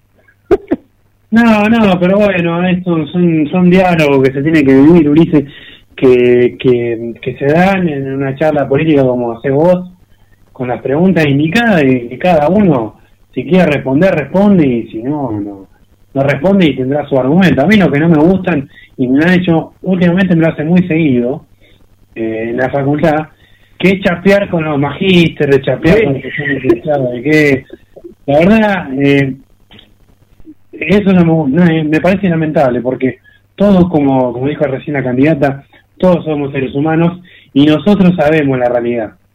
A mí no me da cuenta el manifiesto comunista que escribió Marx y Engels en el 1800. Yo lo estudié, sé lo que es, lo leí un montón de veces, pero la realidad es una sola. O sea, no, no hay relatos que puedan construir una realidad alternativa. La hemos vivido en Argentina con la- cuando teníamos a Cristina Fernández de Kirchner como presidenta, que construía realidades alternas, igual que Mauricio Macri, y ahora el presidente Alberto Fernández, pero la realidad es una sola. Es que, es que sí, Brando, o sea, eh, a ver, eh, yo por ejemplo, eh, siempre pongo el ejemplo de que, ven, yo puedo tener el, mi licenciatura, eh, vos también, Brando, eh, mucha gente puede tener un montón de magíster en asistencia social, si querés hasta internacional, que te lo dé la ONU con un certificadito, todo, todo puedes tener. Pero la realidad está cuando uno, cuando a mí me pasó también de irme al barrio José Hernández y ver a un chico de siete años con un tiro en la pierna porque el hermano lo había llevado a robar. Y el chico ni sabía lo que era robar. Y lo estábamos entrenando en un proyecto futbolístico similar al que cuando hicimos Olimpo de Mar del Plata en, acá. Eh, la realidad está ahí. La realidad no está en que, y, no en, ir en campaña, ¿eh? O ir solamente a los comoderos amigos donde uno tiene un cierto changüí, entonces puede hacer política ahí o lo que sea. Este, no, ¿sabes dónde está? Eh, ir a cualquier barrio. O sea, ir así porque sí, porque vas, a ayudar este, te, va, te calzas las botas, lo que sea, vas, te metes al barrio y te fijas la realidad como es. Y te sentás a hablar con la gente. No hablar para hacerle una foto, hablar para decir qué es lo que te pasa y que te comenten. Eh, la madre que tiene al chico perdido en la droga, la, la, la madre que te dice que, que, no sé, que no conoce ni la playa o que no sabe ni lo que es comer. Esa gente que no conoce las cuatro comidas. O sea, salir un poco de la realidad. Eh, y decir la verdad, o sea, porque eh, o, también no con propuestas locas, porque esa boludez que, que dijo, por ejemplo, eh, Sonia, de que cuando vos le hiciste la pregunta, ¿de dónde pensás sacar eso? O sea, eh, y, que, y que dice que el municipio no está quebrado, ¿en serio me están cargando? ¿En serio me están cargando? O sea, no, está, no está quebrado para ellos que están ahí adentro, que cobran todos los meses el sueldito de nuestros impuestos, pero sí está quebrado el municipio porque por algo no se puede, no, por algo eh, Montenegro tuvo que volver a hacer una refacturación de los salarios de, los municipales y por algo, y así todavía no le ha pagado, y por algo, por ejemplo, eh, nosotros los marplatenses este, cierra, o sea, cierran los locales porque les cobran un porque, porque no les alcanza para pagar el gas. Y me estás diciendo que le querés cobrar un impuesto progresivo y el que está dando trabajo hoy en día son las grandes empresas, bueno, tenés que castigar al exitoso, porque yo me pongo, a ver, pongámonos todos en esos pies, nosotros nos quejamos de los ricos, pero son los que más impuestos pagan, y no solamente eso, porque el día de mañana, si yo me abro un medio y termino llenándome de guita, este, es porque tuve eh, un, una buena idea, porque la gente me eligió para verme un montón, entonces este yo generé, ¿y por qué después me tiene que cobrar un impuesto? Porque, ah, mira, llegaste hasta acá, bien tu éxito, tu sueño de ser un, un gran empresario de multimedios, toma, paf, un impuestazo. ¿Por qué? ¿Por qué? No, sí, Ulises, la, la verdad que eh, yo varias veces lo he dicho y, y, y, y es más, eh, yo cada programa que hagamos vamos a traer una propuesta. Yo una propuesta que traje hoy, la reforma constitucional de la Nación, y, como traje otra vez eh, la propuesta de que vengan empresas del parque industrial y no, no cobrarle impuestos municipales, y lo hemos dicho un montón de veces, las propuestas que hemos tenido y demás, a ver si alguno con un poco lúcido la agarraba, pero nada, es, simple, la, la, cuestión es simple, para mí eh, es muy simple la cuestión política de Argentina, eh, es, es sentar en una mesa a todos los actores y, y sociales y políticos, más que nada políticos de la Argentina, y después trasladar a la sociedad en una nueva reforma una nueva reforma política, que eso es lo que necesita nuestro país. Y, pero no, no, no va a cambiar nunca esa reforma política, nunca se va a llevar adelante si seguimos discutiendo sobre cuestiones que son realmente banalidades, como decís vos. O sea, la realidad es el menor que sale a robar a la mano armada, la realidad es el jubilado que no llega a fin de mes, la realidad es aquel que lleva desocupado más de dos o tres años, aquel que perdió su empleo culpa de la pandemia, aquel empresario que tuvo que cerrar un comercio familiar, que después de tres generaciones vino la pandemia y Alberto Fernández lo fundió. Entonces, esa es la realidad. Y de mano de la política actual y de la República y todo el sistema democrático que vivimos actualmente, no va a llegar una solución y, tenemos que, que armar un programa nuevo, más técnicamente, ¿no?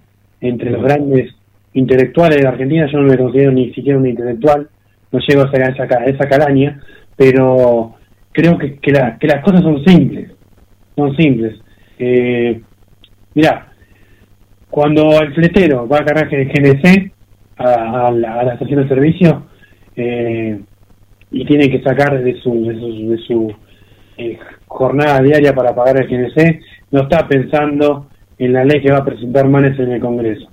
Ese muchacho, ese hombre, esa mujer está empezando a llevar un plato de comida a su, a su familia y sabe, y sabe que ni Manes, ni Tolosa Paz, ni ninguno va a cambiar nada del Congreso de la Nación, porque el Congreso de la Nación no es más que una escribanía o no es más que una bolsa de empleo. Tenemos a Tayana esta semana en el Ministerio de Defensa. Sí, una, O sea, una O sea, tenemos un terrorista ex montanero en, un- en una, en un- una cuestión estratégica de nuestro país.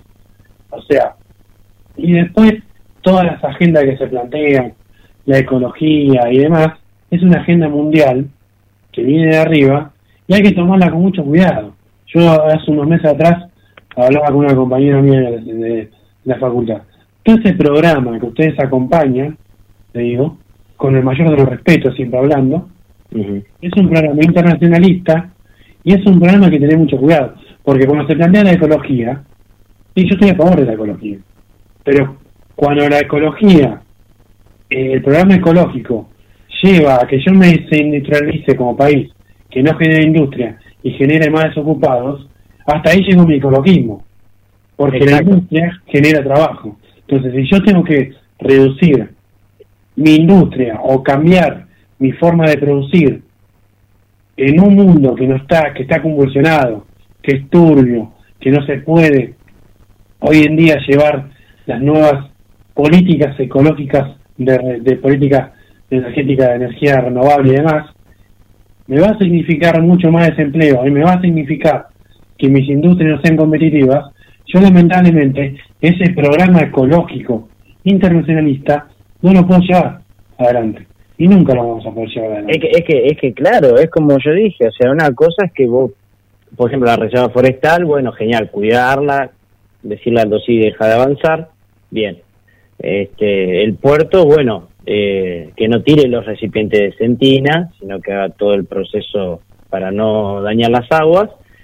Y, y bueno, pero de ahí a después agarrar y decirte, no, no, hay que cerrar todas las empresas del puerto porque contaminan, pará. No, no, no, no. ¿Cómo vamos a cerrar las empresas del puerto? O sea, ya es suficiente está muerto el puerto como para, para avanzarle en ese sentido. O sea, yo te entiendo el tema de las petroleras, pero detrás tienen algunos puntos en donde básicamente te dicen que no produzca más nada. ¿Viste? Un poco más y no, no. Hay que Mira. encontrar el consenso. Por supuesto. Y mira, otra propuesta tiramos casi en el aire que estoy pensando ahora. Y si uno si fuera el Estado Central invertiría en, en defensa, en lo que hoy maneja Tayana, que lo Mm. maneja como una bolsa de trabajo, al igual Sí. como estuvo Garrey y Rossi, si eh, manejaríamos un Y buen Aguad, presupuesto- y Aguad también. y Aguad, otro integrante. Si manejaríamos un buen presupuesto y equiparíamos, por ejemplo, a la Marina y la Fuerza Aérea para controlar el mar argentino, es que eh, ganaríamos millones de dólares eh, en tema de, de- de prevenir el tema de la pesca ilegal por parte de los chinos y otros países. Sea, es, todo tan simple. Y Es que está tan del Plata, ¿eh? Acá en Mar del Plata tenemos barcos chinos que no que no, no nos explotan nuestras aguas. Por supuesto, es todo tan simple que, que, que, que la verdad, que la verdad, que, que uno siente que tiene al, al- al enemigo en los puestos clave de gobierno, porque es- es- no, no es tan complejo todo, porque muchas veces me dicen, no, pero vos lo que me propones eh, eh, es muy complejo. Es hay que tener xenófobo, un- eh, te empiezan ¿saben? con el xenófobo. No es xenófobo, es proteger nuestras aguas. Claro, Porque no, yo, yo no llevo un barco argentino a las aguas inglesas o a las aguas chilenas o a las aguas brasileñas para explotarle lo de ellos. Claro, no, o te tiran la, la típica, no, pero en política eso no se puede hacer, en política hay que consensuar, hay que ser democrático, hay que hablar, pero ¿qué vamos, qué más vamos a hablar? Mientras nosotros eh, discutimos políticamente y democráticamente, como quieren hacer ellos, consensuar y todo ese protocolo nefasto, hay gente que se muere de hambre. Entonces, tenemos que apurarnos a, a saltear los pasos de- del juego democrático y ir más allá. Si a Rusia le va bien como país, y tiene supuestamente, entre comillas, un gobierno autoritario, fabricó una vacuna, sin ir más lejos. Mm. Bueno, fijémonos en otros modelos. Porque una cosa es que eh, se puede hablar de un plan de estudio para, para los chicos, se puede hablar, a ver, algo legislativo no de gran mayor peso, pero hay decisiones que hay que tomarlas por la, al toro por las astas. El tema de la, de la, el tema de las fuerzas armadas, el tema de, de, de- de las relaciones exteriores, o sea, porque hablando, así como dijiste, hablando no se llega a nada, hablando no recuperamos nunca las Malvinas, tuvimos que salir a batallarlas. O sea, No, acá las ya- cosas son... Ya el diálogo político, ya en un momento, la sociedad está muy cansada. Yo le decía a mi madre que para mí en estas votaciones va a haber un gran faltante de votantes. Ojalá que mi predicción sea, sea cierta. Ojalá que haya muchos votos nulos. Claro, que haya votos nulos. El voto en blanco a veces trae confusión, porque a veces dice no, pero le doy el voto al que más gana, al que más saca. Bueno, pongan dos boletas adentro del sobre y se la, la cuestión acá, porque acá no, no. Hay que. O, o- o- o fácil, agarrar al político que más odias, romperlo al medio y meterlo en el sobre. Claro, es simplemente Y eso. si, y si me dicen, yo estoy llamando a- al golpista que esto y el otro, sí, estoy llamando al golpista, no me interesa, llámenme lo que quieran. Pero estoy No, podrido porque no no. hay ni un solo candidato bueno. No, no. Puede haber gente como Moraes, como Biondini o como otros políticos que son que por por desgracia están fuera del sistema porque no le dan voz y voto en los medios eh, más masivos y demás y hay gente que tiene muy buenas ideas de este país Marcelo Bullo eh, infinidad de, personas que tienen buenas ideas para para este país y no le dan voz ni voto eh, es difícil es muy difícil y, y más cuando se está frente al poder que tiene el dinero, porque acá el poder que lo que maneja todo es el dinero. Exacto. La verdad que bueno, te agradezco un montón, Brandon. Y bueno, hoy me tocó a mí sacarme de las casillas. No, no, pero dice fue enriquecedor porque, eh, como te digo, eh, hay que debatir y creo que así se solucionan las cosas. Pasa que cuando se pone repetitivo la cosa y siempre proponen lo mismo y, y son de manual, ya ya uno ya sabe y, sabe cuáles son sus, sus intereses y la verdad que, que como decíamos hace un rato, la gente necesita eh, solución rápida de un montón de cuestiones y, nada, y seguimos como estamos y ojalá que, que, que, que de, alguna, de alguna forma podamos tener un futuro más, más próspero. Ya estoy practicando para ser candidato. Sí, yo te iba a decir, la próxima candidati candidateate, o sea, hasta te pusieron en la encuesta dentro de, de- de un partido y dabas bien, ¿eh? Tenés que, tenés que candidatearte. Sí, sí, pasa que yo, eh, Ulises, sinceramente, eh, yo si, si, si fuera candidato, este juego republicano lo juego con tapones de punta. Por más carpetazo que me tienen encima, acá hay que poner todo sobre la mesa. Acá eh, hay que decir lo que hay que decir y no hay, que- no hay que esconderse, no, porque acá se va a ofender. No, mira, Yo te, yo te quiero ver en 2023 discutiendo con Montenegro que va a buscar la reelección. Por supuesto, yo no tengo ninguna. Mira, he discutido con gente que tiene, como dijo la chica hoy, magíster, de distintas cuestiones, y me han dado la razón. Me han dado la razón. Por eso te digo, a ver, eh, podemos estar 50 horas discutiendo sobre lo mismo cuando, si la solución a, a recuperar nuestra pesca eh, nacional es dar más presupuesto a la defensa, entonces hagámoslo. ¿Por qué tenemos que decir que que los militares son de la, de la década infame, que son Videla y demás. O sea, tan, tan corto de maduración somos. Pero bueno, más. Eso son. Te mando un abrazo gigante, le mando un abrazo gigante a todos los que nos escucharon en el día de hoy. Espero que hayan disfrutado.